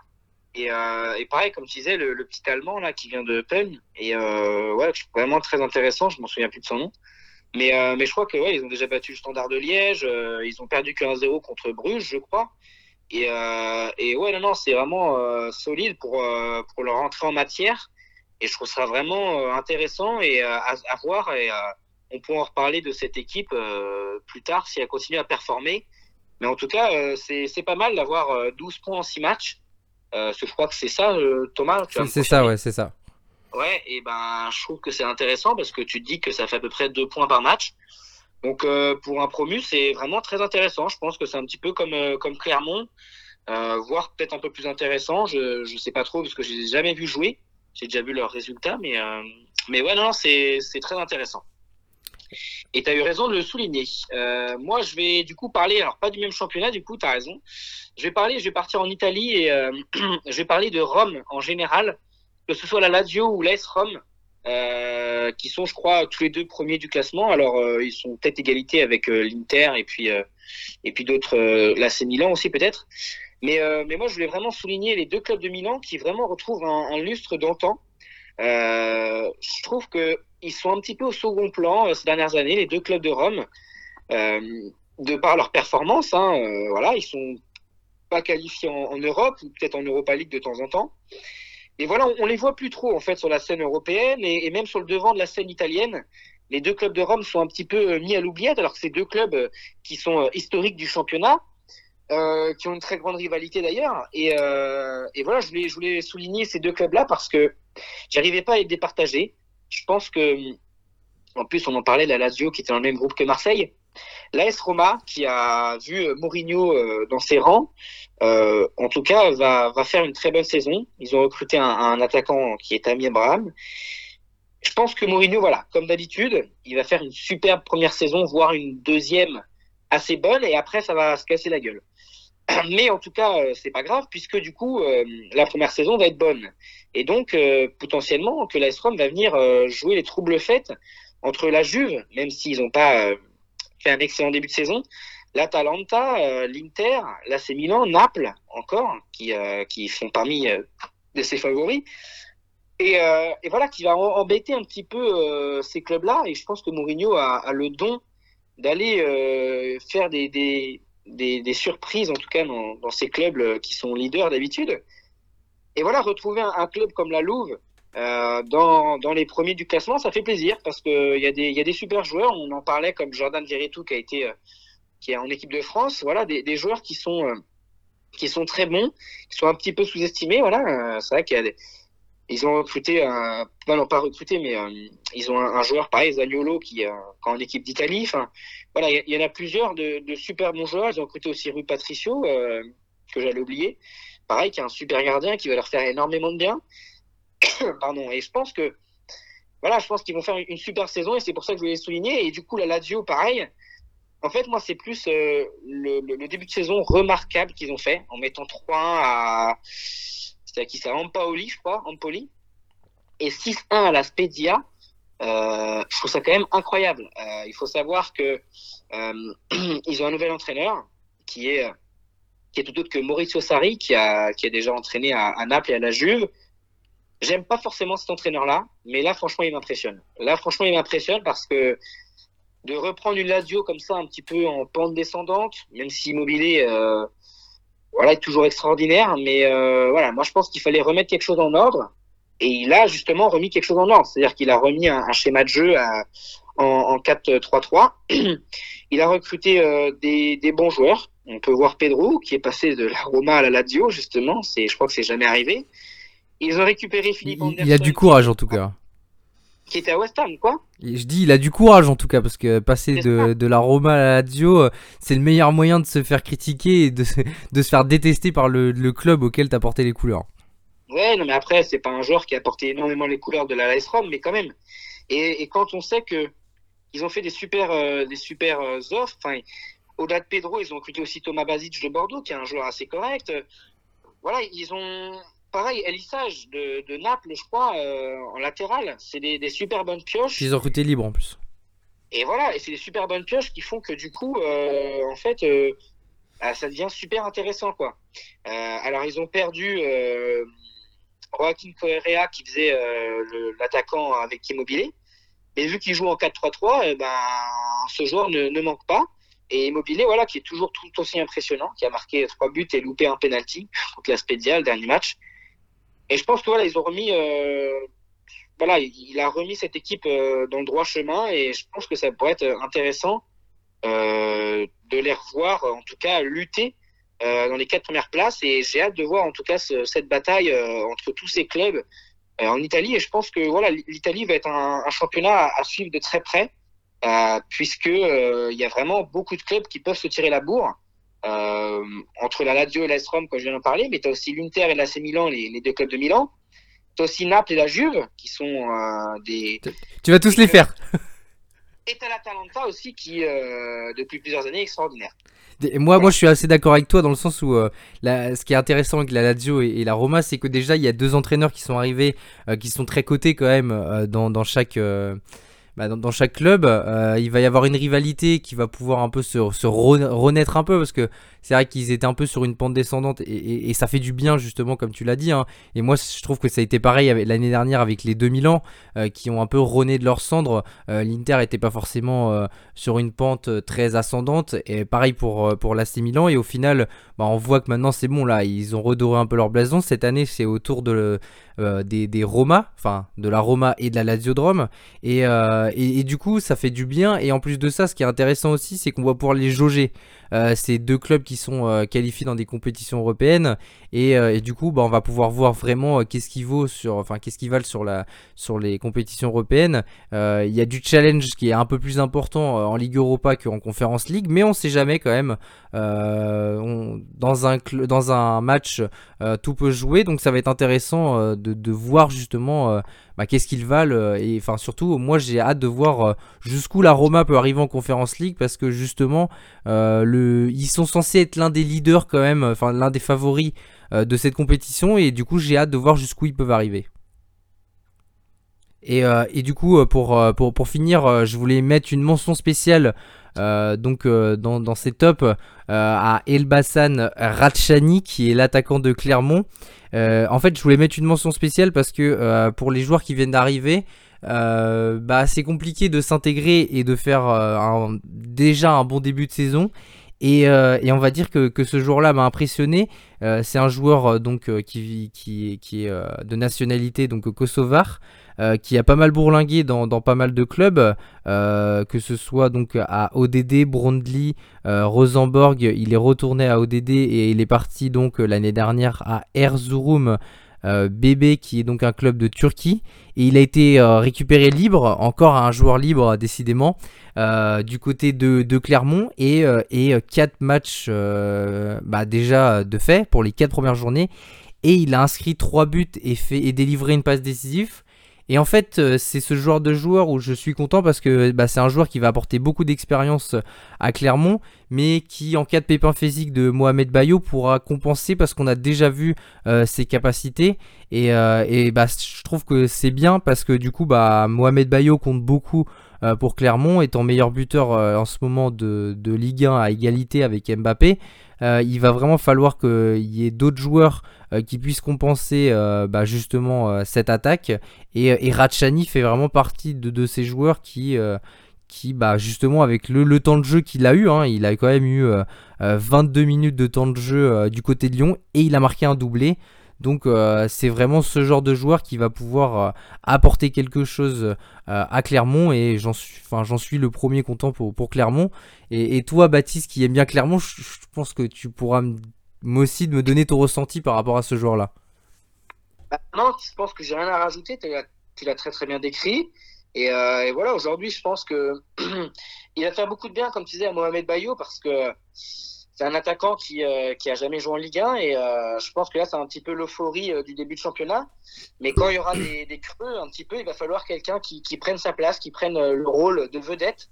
Et je pense qu'il pourrait très bien avoir ce rôle-là. Et comme tu disais, l'avoir recruté libre, c'est une super pioche. Et donc pour, pour mes flops, du coup, je, vais commencer à parler donc de Arsenal. J'aurais pu parler de Wolverhampton en mettant une mention spéciale dans le sens où Wolverhampton n'a toujours pas marqué un but et en a encaissé 3. J'ai vu le match de Wolverhampton contre Manchester United. Euh, on va dire que je suis moins inquiet dans le sens où euh, ils ont vraiment fait un beau match et, euh, c'est le temps que la mayonnaise prenne. Euh, je pense qu'ils ont un effectif euh, qui va pouvoir leur permettre d'au moins de se maintenir. Euh, mais du coup Arsenal, Arsenal 0 points en 3 matchs, euh, 0 but marqué, 9 buts encaissés, euh, des joueurs sur le départ qui sont pas partis, euh, et euh, donc un recrutement qu'on a parlé un petit peu avant qui, euh, voilà, qui m'emballe pas, qui m'intéresse de moins en moins. C'est un club en déclin. Euh, Il y a juste un joueur que je voulais souligner, c'était Tomiyasu, auquel j'ai beaucoup parlé. Euh, c'est bien qu'il ait recruté, mais maintenant c'est sûr que bah je sais pas. Sincèrement, euh, je sais plus quoi dire de ce club-là. Euh, ils sont dans une pente tellement descendante et euh, ils savent tellement plus quoi faire euh, à part euh, un licenciement de, de Arteta, je vois pas dans quel sens ça peut aller autrement. Euh, je parlerai après d'un autre flop, mais j'ai l'impression que bah, des fois les clubs se font un peu trop de mal dans le sens où bah, là il aurait pu être licencié, bah, dès enfin qu'il aurait pu au moins ne pas le mettre en poste au début de saison. Ils l'ont fait. Résultat 0 points en 3 matchs. Donc bon bah voilà, j'ai pas grand chose à dire de plus. Euh, à part que bah, va falloir qu'il se réveille vraiment parce que sinon bah voilà, hein, ça serait ça la championship et puis euh, et puis bah Arsenal je pense ne mérite pas ça. Ils on voit que le recrutement ils arrivent à attirer des, joueurs qui sont euh, bah, de moins en moins cotés. Ah, et les joueurs qui sont qui récupèrent sont recrutés pour des sommes astronomiques. T'as parlé de Ben White. Je suis très content pour Brighton parce qu'ils ont fait un super coup. Mais voilà, c'est pas c'est c'est pas ce que doit faire Arsenal. Je pense qu'il y a beaucoup mieux à faire dans ce très beau club. Mais c'est comme ça. Non, alors, euh, bah, je pense que voilà, on est obligé d'avoir le même flop et, euh, et je l'ai mis aussi dans mes flops parce que je trouve ça vraiment honteux. Je pense que c'est un club qui, a des super joueurs qui euh, pourraient exister euh, dans les dans les meilleurs de première ligue. On parlait de Big Six avant. Je pense que on n'en parle plus puisque Arsenal est vraiment euh, catastrophique depuis plusieurs saisons. Je pense qu'on essaie de le cacher un petit peu en disant c'est les joueurs, c'est le recrutement qui est pas bon. Non, je pense qu'il faut arrêter les conneries. Je pense qu'à un moment donné, il y a, c'est un petit peu euh, comme au PSG où je disais que c'était vraiment tout, euh, tout l'organigramme qu'il fallait restructurer. Je pense que là, Arsenal, il faut dégager tout le monde. Euh, je parle pas des joueurs. Carrément. Parle- oui. Ok. Au-delà de moi, en fait, c'est au-delà de l'entraîneur, c'est même les recruteurs. Quand tu vas recruter un Ben White à 60 millions, alors que même si tu es Arsenal, il n'y a pas que en défense centrale où il faut recruter. Et euh, le problème, c'est que euh, il faut mettre de l'argent un peu partout. Et alors, ils ont recruté pareil un gardien à 40 millions. euh, mais voilà, moi, c'est le problème, c'est que ils mettent beaucoup d'argent sur des joueurs, mais ça donne rien. C'est-à-dire qu'ils empilent les joueurs. Ils ont un entraîneur qui malheureusement n'avait aucune expérience. Je pense pas que ce soit forcément que de la faute d'Arteta, parce que le pauvre, euh, il a comme première expérience Arsenal. Je pense que c'est compliqué. Voilà, je pense que à un moment donné, euh, alors, il a, il, Non mais il devrait, pour moi, il devrait au moins sortir de ce bourbier dans le sens où, bah là en fait, il va perdre le- les bonnes choses qu'il a faites la saison dernière, qui étaient pas non plus flamboyants. Euh, bah il va perdre, en, on va dire en, en notoriété dans le sens où bah là, on aura souvenir de lui de euh, de Arteta qui fait euh, une très mauvaise saison et qui a eu zéro point pour l'instant euh, du côté d'Arsenal et du coup bah pour rebondir après dans un autre club, ça va être compliqué. Je, suis- je suis complètement d'accord avec toi, mais euh, après le, le, le souci aussi, c'est que Arteta, il n'aurait pas dû accepter cette, cette proposition d'entraîner Arsenal. C'est compliqué euh, de passer après Wenger parce que bon, Emery, euh, il n'a pas, il a pas fait oublier Wenger. Donc pour moi, c'est l'après Wenger. C'est très compliqué, euh, sachant qu'il a jamais été entraîneur, quoi. Donc euh, donc ouais, non, moi je le dis, c'est, c'était pas forcément un beau challenge à relever pour lui. C'était un risque. Il a pris le risque. Aujourd'hui, alors après, il n'est pas non plus sans reproche. Hein. Il a quand même des choses qui sont pour lui. Mais, euh, mais voilà, il a, il a pris le risque. Il n'a pas réussi à relever ce challenge. Et malheureusement pour lui, euh, ça va être compliqué pour lui de rebondir. Et, et donc si j'ai bien compris, l'un de tes flops c'était Arsenal, donc du coup je vais, je vais embrayer sur mon deuxième flop. Euh, J'aurais pu parler de, Nancy qui fait un début de saison catastrophique, mais on va dire que je m'y attendais plus que euh, Dijon. Euh, Dijon qui fait vraiment un, début de saison franchement famélique. C'est vraiment... pour, un club qu'on annonçait sur le bah, de remonter dans les favoris pour remonter en Ligue 1, euh, il me semble pas que quand j'ai fait les pronostics euh, des clubs euh, de Ligue 2, euh, j'ai mis Dijon dans les clubs à, remonter. Si c'est le cas, je m'en excuse vraiment. Dijon 1 point de, en 6 matchs de, sur ce début de saison. Un point contre Rodez, mais sinon que, des que des défaites vraiment inquiétantes. Un mercato plus que séduisant pourtant, avec des joueurs qui, moi personnellement, me, plaisaient. Euh, Philippe Otto. Euh, Il y a aussi euh, d'autres joueurs comme euh, euh, je cherche. euh, ils ont perdu beaucoup de joueurs, hein, mais il y avait Lucado qui aussi peut apporter. Euh, Il y avait JCP, Daniel Congré, euh, Rokia, euh, Alinvi, Cheikh Traoré, Valentin Jacob, Baptiste René, enfin bref, Michael Le Bihan, euh, Zargo Touré. Il y avait vraiment, a vraiment de quoi faire dans ce club-là. Et, euh, et voilà, première, premier licenciement de la saison en Ligue 2. Euh, c'est donc David Linares qui a été licencié, euh, donc l'entraîneur de Dijon. 6 buts marqués, qui est quand même, euh, on va dire, un début de saison. euh, Enfin, par rapport aux autres clubs, Pau a marqué 6 buts et pourtant est 7ème. mais c'est surtout euh, défensivement, pire défense euh, de Ligue 2 avec 14 buts encaissés. Euh, franchement, pour euh, Daniel Concret, je pense que pour un début de, enfin l'après Montpellier, de prendre autant de buts et d'être dans une situation aussi compliquée, je pense sincèrement qu'il aurait voulu aller ailleurs. Mais enfin, je pense que maintenant il regrette un petit peu, mais bon, euh, on va dire que bah il y a quelque chose qui doit se, qui doit se faire.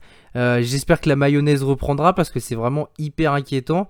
Euh, c'est Patrice Garande qui a pris la relève donc de, David Linares, donc euh, Patrice Garande qui est l'ancien entraîneur euh, de, de Caen et, aussi de Toulouse auquel il a échoué, on va dire quasiment sur la dernière journée à cause des, cas de Covid pour ne pas monter, enfin pour la montée. Et, et c'est vraiment un entraîneur qui peut apporter beaucoup à, à Dijon et qui je pense a les armes euh, pour pouvoir euh, réussir à relever un peu la tête de ce club-là. Mais attention, il va falloir se réveiller vite. Euh, ils sont déjà à 3 points du 17ème qui est Grenoble. Et, c'est pour ça que vraiment là, il va falloir embrayer parce que euh, eh ben, en Ligue 2, ça pardonne pas. Euh, en fait, en Ligue 2, il y a possibilité de vite monter.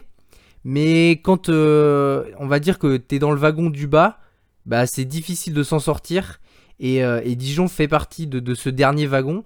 Et, euh, et donc du coup pour se dépêtrer de cette situation là ça va être vraiment très très compliqué et c'est pour ça que je voulais vraiment mettre dans les flops parce que c'est hyper inquiétant euh, d'avoir justement bah, Dijon qui descend de Ligue 1 euh, avant dernier de, de Ligue 2. Ouais, alors moi, t'as raison, hein, mais moi, j'attendais pas à grand chose de Dijon, même si le mercato était plutôt pas mal. Moi, pour moi, je voyais vraiment une équipe en fait sur la lignée de l'année dernière, et je pense que c'est un club qui est en souffrance. Et je pense que pour, euh, ouais, je pense que s'ils arrivent à se maintenir, déjà, c'est bien. Et je les voyais pas faire grand chose en Ligue 2 parce que il y a vraiment un mal dans ce club. Et, Ouais mais c'est parce que vraiment il y a un mercato intéressant tu vois, on sent que le président il a envie de faire les choses, Euh, il a beaucoup menacé par rapport à l'année dernière où il a dit que la fin de saison avait été catastrophique parce que les joueurs ne voulaient pas mouiller le maillot. Euh, là, on sent qu'il y a eu, il y a de la bonne volonté, il y a des bons joueurs qui sont arrivés. Il y avait vraiment, il y avait vraiment tout pour que ça se passe bien. Et au final, bah, c'est catastrophique. Et, et sincèrement, avec les joueurs d'expérience, je pensais pas que en défense, elle est aussi, euh, aussi euh, famélique. C'est- vraiment incroyable de prendre autant de buts alors que c'est des joueurs confirmés de Ligue 1 qui sont descendus en Ligue 2 pour remonter, remonter en Ligue 1 et qu'ils n'y arrivent pas. Et ça, je comprends pas. Ouais, ouais, alors après, c'est vrai que on pourra, on pourra, je pense, en débattre longtemps, mais, euh, mais euh, voilà, le, problème, je pense que c'est à l'intérieur du club, encore une fois, je pense que il y a des personnes qui font les choses bien, mais, euh, mais ouais, je pense qu'il y a un souci, alors on ne le sait pas, mais, moi, comme je te disais, en début de championnat, je ne m'attendais pas à grand-chose de Dijon parce que je les voyais dans la, dans la lignée l'année dernière, ils avaient beaucoup de mal, même ils avaient des joueurs intéressants l'année dernière, hein, mais, mais ils n'arrivaient pas parce qu'ils n'arrivaient pas à trouver ce qu'ils faisaient la victoire et, euh, et, je pense que pareil là la, Ligue 2 euh, ils se sont dit ça va le faire mais ils n'ont pas pris le problème à, bras le corps et, je pense que c'est ça le, véritable justement problème. Et, je t'écoute pour ton pour ton deuxième flop du coup. Alors du coup euh, mon deuxième flop va être un, joueur. Je, vais parler de, de Chesney, le gardien de, de la Juve, qui réalise un, un, début de saison catastrophique. voilà, je, je, je pense que que ça va, ça va en tout cas embêter la Juve pendant cette saison. Je pense que euh, ils, vont avoir beaucoup de mal dans les cages. Ils n'ont pas recruté de gardien. Et ils ont laissé partir Bouffon. Ils ont laissé partir Bouffon. Alors après, je, ne sais pas si le garder ça aurait été une bonne chose, mais en tout cas, ils l'ont laissé partir. Alors euh, le problème étant que Ciesny est sur une pente descendante, je pense, et, euh, et pour moi, pour en tout cas, parce que en fait le problème c'est que il change d'entraîneur, il change d'entraîneur, mais euh, il, voit pas pareil le vrai problème. Je pense que le vrai problème, c'est vraiment. Alors c'était Ronaldo dépendance où il jouait que pour Ronaldo. Euh, la défense n'était pas la meilleure défense et le gardien non plus. Et je pense que il fallait recruter un gardien. C'était le moment de recruter Donnarumma, mais euh, bon après c'était voilà c'est comme ça, ça s'est fait euh, autrement. Mais mais garder Chesney c'est pas forcément une bonne solution parce qu'il n'est pas serein. Quand on voit les boulettes qu'il a fait, ça leur a fait perdre des matchs, perdre des points, parce qu'ils ont fait match nul au premier match contre Udinese. Et, voilà, je pense qu'il va être mis en question rapidement. Est-ce que Mathia Perrin peut prendre sa place? Je sais pas, parce qu'il s'appelle quand même Chesney, qu'il est international, et Mathia Perrin n'a pas fait grand-chose, en tout cas en, carrière pour l'instant, parce qu'il a toujours été numéro 2. Alors après, euh, Allegri a à la carrure pour, euh, pour faire changer les choses. Parce qu'il a une belle cote, c'est quand même un gardien qui, qui a un peu d'expérience quand même. Euh, et puis il est plutôt correct quand même comme gardien, je trouve, pour remplacer euh, en tout cas sur un match pour voir, pour concurrencer un peu plus, ça pourrait être pas mal. Ouais, non, non mais, mais t'as raison. Et puis après, voilà, c'est comme je disais, c'est, il faut voir euh, ce que ça peut donner. Et, et voilà, c'est, c'est ça. mais je pense qu'il y aura que la Juve va avoir du mal cette saison avec leurs problèmes de gardien et de, et de défense. Voilà. Euh, là-dessus, je te, rejoins beaucoup. Euh, la, Juve qui, a fait un début de saison euh, un, peu, dommage aussi, dans le sens où 12ème avec donc un point en, deux matchs. moi, le, troisième flop que je voulais mettre en avant, on va dire, c'est pas un club, c'est une nation, c'est l'équipe de France que je voulais vraiment mettre en flop de ce début de saison. Euh, voilà, je, je, vais, en fait, j'avais pas envie de faire un sujet dessus parce que sincèrement, euh, euh, de parler de l'équipe de France, ça m'emmerde vraiment. c'est, en, fait, c'est reste l'équipe de France et forcément on y est attaché. Mais, mais sincèrement, les matchs, ça fait longtemps qu'ils m'emballent pas. Et mais là, vraiment, c'est, même plus que ça m'emballe, c'est que ça me fait chier. et, en fait, quand on voit bah, justement les, les, deux matchs, les deux derniers matchs qu'a fait l'équipe de France, euh, bah, ça me fait encore plus euh, confirmer mon idée que Didier Deschamps devrait partir euh, donc de l'équipe de France. Il y a un climat dans cette, équipe qui, me désole, qui me, qui me fait peur parce que je me dis que bah, si on va à la Coupe du Monde au Qatar dans l'état actuel là, là sincèrement on va pas aller bien loin. on suffit qu'on tombe sur un groupe un peu plus relevé que, les autres années, on fera comme en Afrique du Sud. On prendra notre bus et on rentrera bien à l'aéroport gentiment et bien à la maison euh, euh, rapidement. Et, c'est vrai que euh, bah voilà, je, suis à très très très inquiet. match nul contre la, contre la Bosnie, match nul contre l'Ukraine, avec certes des réactions, Didier Deschamps se contente de ces réactions-là. Euh, ok, on est encore premier, mais la Finlande a deux matchs de retard et doit jouer contre l'équipe de France euh, après-demain. Ou après-demain, ouais. Non, demain. Euh, et c'est vrai que du coup, bah, franchement, voilà, je, suis- déçu. Il y y a beaucoup de choses parce qu'il y a l'après-euro qui fait énormément de mal aussi. Mais voilà, on, on est plus sur une dynamique de la Coupe du Monde. On reste hein, quand même euh, le pays champion du monde. On sait très bien aussi que les nations qui ont gagné la Coupe du Monde ont du mal après à se réinventer. Euh, mais moi, la seule façon de se réinventer, c'est voilà, c'est j'aime pas, j'aime pas être sur cette position-là, mais c'est vraiment là le comme comme Arsenal, euh, le, licenciement de, du coach, parce que voilà, ça, me désole. Et puis pareil que Arsenal, hein, c'est plus profond. Moi, Noël Le Gret, je, je le porte pas dans mon cœur non plus. Et euh, il y, a, il y a trop de choses qui fait qu'il y a y a, des très très belles choses à faire. Mais voilà, ça, m'emmerde. Il y, a- trop de choses qui font que euh, euh, ça, ça va pas dans le bon sens. Et, euh, voilà, je le mets vraiment dans les flops parce que euh, il y a beaucoup mieux à faire et, et c'est très inquiétant.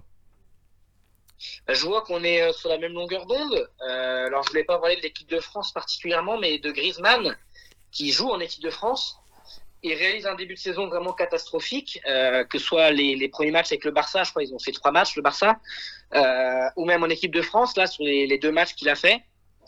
Euh, ouais, je, je, je le reconnais pas, je pense que... C'est un fantôme. Quoi? C'est un fantôme, c'est son cousin qui joue à sa place, je pense. C'est ça, je- j'ai du mal à, à voir quel joueur il est. En fait, c'est un attaquant. Et là, ce qu'il fait de bien pour le début de saison, c'est défendre. Mais le problème, c'est qu'il tire pas, il cadre pas, il n'arrive pas à trouver ses partenaires en attaque, que ce soit avec le Barça ou en équipe de France. Et pour moi, c'est un véritable problème. Et c'est un des poids en équipe de France, c'est que moi, pour moi, il y a vraiment, au-delà du problème des champs, il y a un problème de joueurs en équipe de France qui ne s'entendent plus qui ont du mal à jouer ensemble, qui sont pas bons en club. Et ça marchait un temps en équipe de France que quand ils venaient en, en sélection, ils soient bons, même si en club ils étaient moins bons. Et là, ça ne marche plus. C'est voilà, c'est plus voilà, c'est comme ça, hein, ça arrive. Et Zéro victoire quand même sur les 5 derniers matchs. Enfin, pour dire à quel point vraiment là on, on commence à, à creuser. Je sais bien, mais euh, je, suis- je suis d'accord avec toi. Et, et au-delà de Deschamps, c'est Noël Le Graët, moi, qui m'inquiète le plus, dans le sens où, euh, en fait, moi, j'ai entendu dire que qu'il avait dit que, que voilà, les espoirs, ils connaissaient pas la moitié des joueurs. Parce qu'ils n'étaient pas titulaires dans leur club. Alors que quand on fait le récapitulatif, il y a 10 joueurs sur 11 qui sont titulaires dans leur club. Donc Voilà. euh, ce genre de choses vaut mieux se taire quand on est voilà, quand on perd la boule que, que ce genre de choses et ça moi ça m'agace parce que on a l'impression que même au niveau des médias euh, c'est du pain béni. Si tu vas aller voir Noël Noël Le Graët, tu sais qu'il va voir qu'il va dire quelque chose euh, de débile et, euh, et voilà, ça m'énerve. J'aime pas rentrer dans la polémique, j'ai- j'ai- j'aime pas ça. Mais, mais sincèrement, c'est un sujet qui me qui m'agace au plus haut point. Et, euh, et, et parce que il y a, y a des belles choses à faire et, de, de s'enfoncer à ce point, de s'obstiner à ce point, ça, ça m'emmerde. Je, suis- je suis exactement de la- du même avis que toi. Et, Et par rapport à Griezmann, vas-y, finis sur Griezmann, excuse-moi. Non, non, il va falloir changer les choses, mais voilà, je pense que Griezmann, alors j'espère que son transfert à l'Atletico euh, va changer les choses. Surtout que Simeone voulait le, voulait vraiment, c'était vraiment le, le joueur qu'il voulait, donc j'espère qu'au moins là une histoire d'amour va se remettre. Euh, on a entendu que Griezmann avait beaucoup de mal à, à s'intégrer du côté de Barcelone, il n'avait pas d'amis, apparemment c'est ce que j'ai entendu, et, euh, et c'est vrai que, euh, que du coup bah il voulait vraiment partir de Barcelone pour essayer justement bah, de, de, de se remettre bien on va dire dans sa tête, parce que apparemment là ça a l'air compliqué. Ouais, ça a l'air compliqué, mais bon, à un moment donné, euh, je pense que ça va pas être plus facile à l'Atletico puisque les supporters ne voulaient pas son retour. Et, euh, et donc le problème, c'est que là maintenant, il va falloir qu'il fasse face euh, aux, aux supporters. Et même si l'entraîneur a confiance en lui, ça va pas être facile mentalement de jouer au stade avec les supporters. Et je pense que c'est pareil, ça va être un nouveau un nouveau point on va voir si Griezmann euh, relève la tête ou pas. C'est, ça va être ça le, le véritable problème.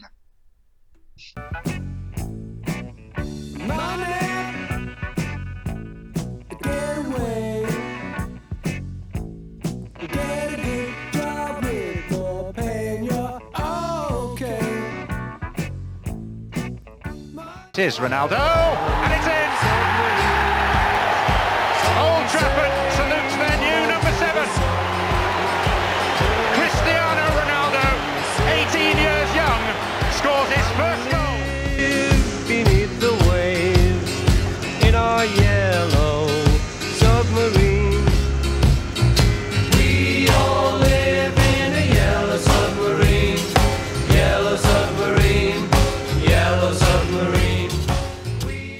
Et donc on va faire euh, donc euh, cette crème anglaise euh, sur West Ham est-il un prétendant crédible au top 4 C'est vrai que West Ham aurait pu être un top du Crackers du 4 heures foot parce que West Ham fait vraiment un super début de saison.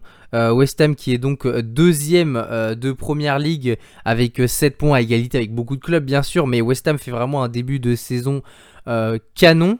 Euh, toi, Baptiste, avant de, avant d'évoquer euh, ces points sur sur West Ham, euh, qu'est-ce qui fait, à ton avis, justement, que que West Ham, après trois journées, est deuxième de première ligue? Je, pense que c'est la continuité de l'année dernière. Je pense que hum, c'est un club qui commence à être très solide au niveau, au niveau de la direction et, et de l'organigramme. Comme je disais, par exemple, Arsenal n'est pas, pas du tout au top. Là, euh, West Ham est, vraiment très très bon. Ça fait plusieurs années qu'ils commencent euh, petit à petit à, avoir quelques joueurs. Et là, franchement, c'est incroyable, je trouve, ce qu'ils font. C'est-à-dire que ils ont un 11 titulaire, mais ils ont aussi des joueurs remplaçants qui sont euh, super top. moi, en tout cas, je vais, je vais juste prendre le, le, le, match, le dernier match qu'ils ont fait contre Crystal Palace, je crois.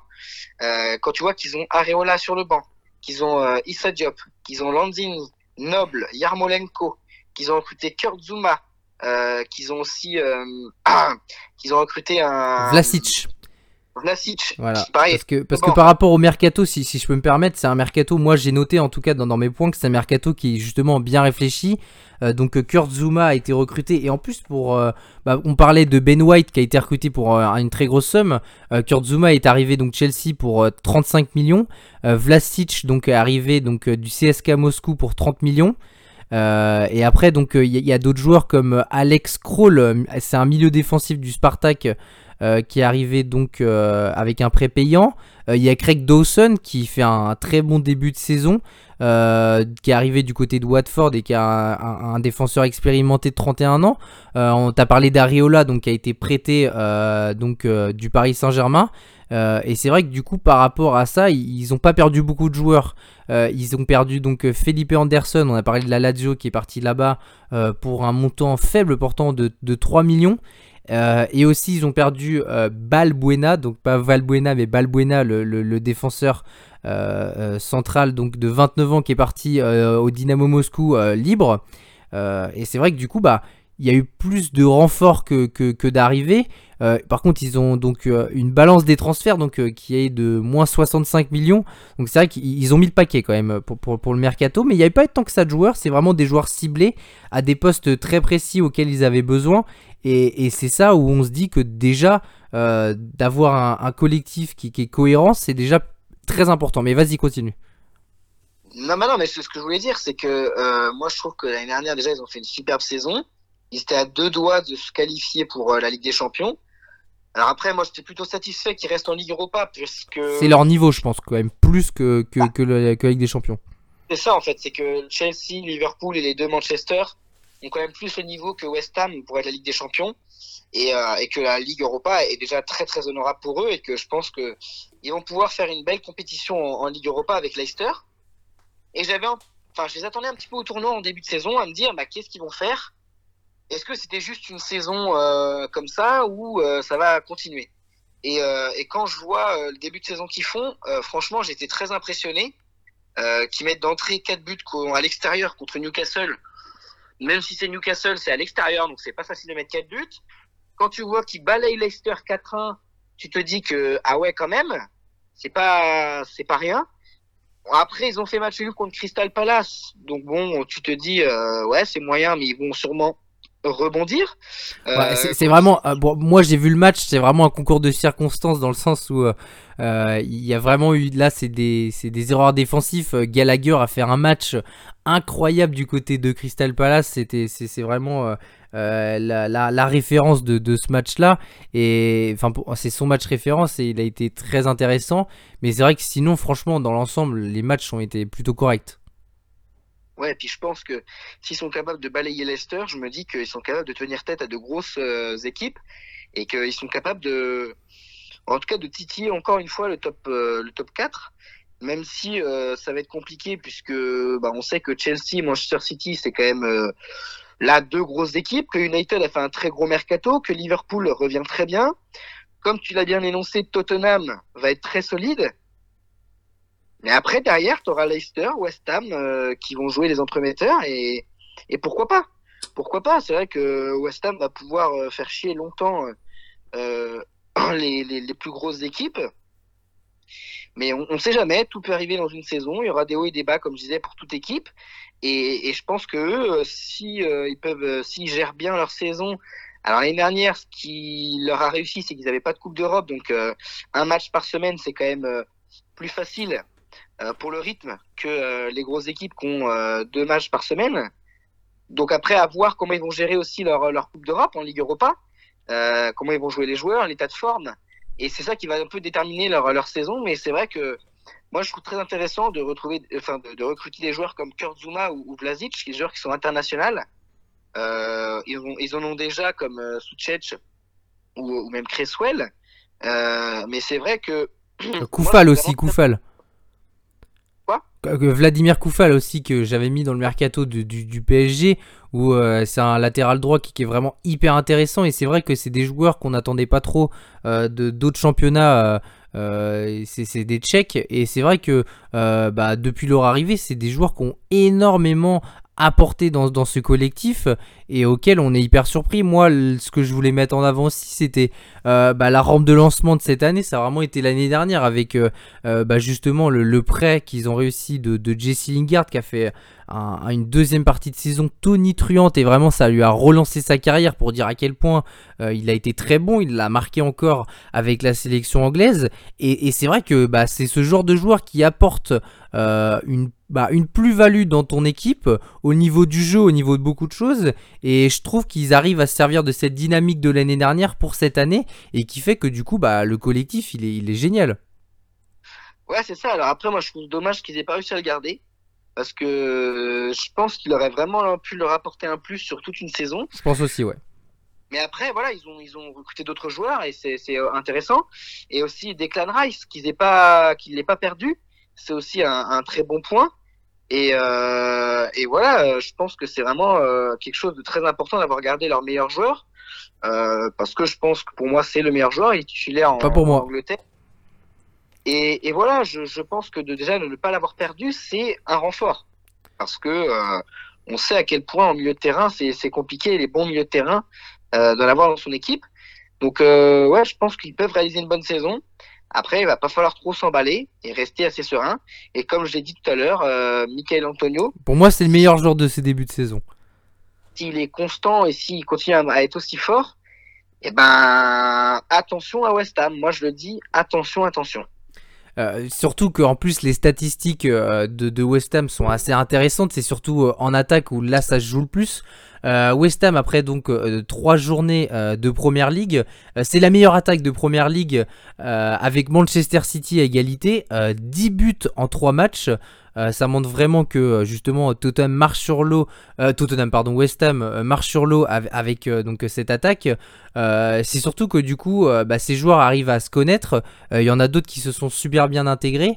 donc Michael Antonio qui est donc meilleur buteur euh, de première ligue pour l'instant, donc avec 4 buts, euh, 3 passes décisives, et c'est même devenu le meilleur buteur de l'histoire de West Ham en première ligue, euh, avec son but qu'il a marqué donc lors de la deuxième journée euh, contre Leicester, euh, mais surtout du coup qu'il est très bien épaulé en attaque. Saïd Benrama qui est arrivé l'année dernière de Brentford. Euh, eh bien, euh, il marche sur l'eau aussi. Euh, deux buts et deux passes décisives en trois journées. Et il y a aussi le troisième Lascar qu'il faut pas oublier, c'est Pablo Fornols, l'espagnol, qui est à deux buts et une passe décisive. Et ça montre bien que justement, l'avantage de cette équipe, c'est que du coup, l'équipe ne dépend pas de un seul joueur. Et donc là, c'est toute l'attaque qui monte tous au potentiel. Euh, surtout qu'il faut pas oublier que Michael Antonio, il a aussi loupé un penalty euh, lors de la, enfin l'une des, je me rappelle plus quel match, mais en tout cas il a loupé un penalty aussi, euh, ce qui aurait pu donc mettre son, score but à, 5 buts. Et, c'est vrai que du coup, bah, cette attaque-là, elle est plutôt alléchante. Et quand tu dis que justement West Ham, enfin par rapport même à la question, est-ce que c'est un, un candidat crédible pour le top 4 Et ben par rapport à l'année dernière et par rapport à l'effectif actuel euh, surtout que par exemple Vlasic euh, vient d'arriver, donc euh, à rajouter à ce trio-là Vlasic, je pense que ça va être vraiment très intéressant d'avoir tout cette armada offensif, et il y a Yarmolenko bien sûr, et, bien d'autres, mais en tout cas je trouve que c'est vraiment très intéressant.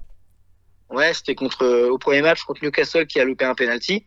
Il aurait pu inscrire un, doublé, mais c'est vrai que quand, quand, on regarde ces statistiques un peu de plus près, euh, alors je dis bien en, en club hein, parce qu'en sélection c'est un peu différent, mais euh, mais là sur euh, sur six matchs je crois, euh, bah, il est déjà à 7 buts et euh, bah, c'est quand même totalement impressionnant parce que d'avoir un, attaquant qui marque autant, qui soit sous-estimé et moi je n'ai pas vu sa valeur sur le marque mais à mon avis elle doit pas être si élevée que ça. Bah, je trouve ça vraiment impressionnant quoi. En plus, bah, moi je pense que du coup, il, subit moins la pression euh, du fait euh, justement d'avoir euh, bah, pas, vraiment, vu que c'est un joueur sous-côté, je pense qu'il subit pas trop la pression justement du, du joueur incroyable, du crack. c'est vraiment un joueur qui, moi je trouve, est du coup en pleine confiance. Et puis, il a toujours montré des bonnes choses. Euh, Antonio, c'est quelqu'un qui, euh, parmi toutes ses saisons, a toujours été euh, dans, la, dans la continuité de, ce qu'il proposait. on voit par exemple là, par rapport à ses statistiques, Antonio, lors de sa première saison à West Ham, c'est 8 buts et 3 passes décisifs. La deuxième, 9 buts et 3 passes D. troisième saison était un peu plus compliquée, mais euh, là il reste quand même sur les deux dernières saisons à 10 buts euh, et 5 et 3 passes décisifs. Ça montre bien que c'est quelqu'un qui est très impliqué et je trouve encore plus que s'il est euh, meilleur buteur de l'histoire de West Ham en championnat, c'est que c'est pas pour rien. C'est que c'est vraiment un, travailleur et il a un style tellement particulier où voilà c'est un gros gabarit. Euh, qui, qui, a voilà qui, qui est costaud, qui, qui, met des têtes, euh, qui a une puissance de frappe qui est quand même assez incroyable. Euh, devant le but, c'est un tueur. Il a le ballon, il tire, c'est quasiment sûr que ça rentre. Et c'est ça que je trouve intéressant, c'est que il a un profil assez atypique et, et du coup bah ça apporte une, une plus-value quand même assez intéressante pour cette équipe. Ouais, bah, je n'ai pas grand chose à rajouter sur ce que tu as dit et, et c'était très complet. Euh, ouais, comme, comme tu as raison, enfin, comme tu as dit, tu as raison, c'est que vu qu'il n'a pas de pression, je pense qu'il peut. Euh, enfin, c'est là qu'il est meilleur. C'est-à-dire que je pense que s'il va dans un autre club, avec le prix du transfert et. Sur, sur Transfermarkt, il est évalué à 12 millions. Ouais, donc c'est un joueur qui a 31 ans quand même. C'est très peu quand même, et, et je pense que je pense que s'il a la pression dans un autre club, il sera pas, il sera pas aussi bon. Et c'est pour moi que pour l'instant pour moi, en tout cas, mon avis, c'est qu'il reste à West Ham. C'est son meilleur choix de carrière. Et, est-ce que toi tu penses justement que West Ham c'est un, prétendant au, top 4 C'est vrai que bah là ils sont deuxième, il y a quand même des sacrés clubs euh, qui peuvent prendre euh, leur place. Euh, là pour, se battre pour le, top 4, il y aura donc Manchester United, il y aura Chelsea, il y aura Liverpool, Manchester City, Leicester. Enfin il y a quand même des, des beaucoup beaucoup de clubs. Tu penses qu'ils peuvent prendre la place justement d'un de ces, de ces clubs là non, je ne pense pas. Tout simplement parce que s'il y avait quelque chose à faire, c'était l'année dernière. Quand, quand, Liverpool était mal, Liverpool euh, va se remettre à l'endroit. Ils ont récupéré leur, un de leurs meilleurs joueurs qui s'appelle euh, Virgil van Dijk. Et en plus de ça, ils vont jouer la Ligue Europa, donc euh, ils auront quand même plus de matchs, même s'ils ont recruté des joueurs de qualité. Je pense qu'il va falloir gérer ce rythme-là, et moi je les vois bien 5 ou 6e. Donc c'est pas un candidat crédible pour toi au top 4 moi je suis d'accord avec toi dans le sens où je te rejoins. Hein. Euh, le top 4 ça fait peut-être un peu beaucoup euh, pour West Ham. Euh, l'année dernière ils auraient pu faire un. Vas-y, vas-y. S'ils si, se requalifient en Ligue Europa, c'est une grosse performance. Ouais, ah ouais là-dessus, là, dessus je te rejoins, mais justement, moi, je trouve que bah euh, forcément un candidat crédible, c'est un peu compliqué dans le sens où bah, le top 4 c'était un peu trop haut. Euh, il y a des clubs qui sont meilleurs que, West Ham, même s'ils font un super début de saison, c'est sûr que euh, bah arrivé au, Boxing Day, là, ça va commencer à piocher un peu plus. Et, euh, c'est vrai que euh, bah déjà cinquième place ou même sixième place, ça- pour moi en tout cas, ça serait pas non plus, euh, euh, ça serait pas débile. Genre, euh, ça serait vraiment quelque chose qui, euh, qui serait dans la continuité de ce qu'ils ont fait. Et, euh, et justement, et en plus par rapport à, à, l'entraîneur, ils ont quand même un, très bon entraîneur, je trouve. Euh, David Moyes, on l'a pas souligné, mais c'est quelqu'un qui apporte beaucoup, je trouve, euh, à West Ham et qui fait que du coup, euh, euh, bah, l'effectif est cohérent, l'équipe est cohérente et que tactiquement, c'est très intéressant.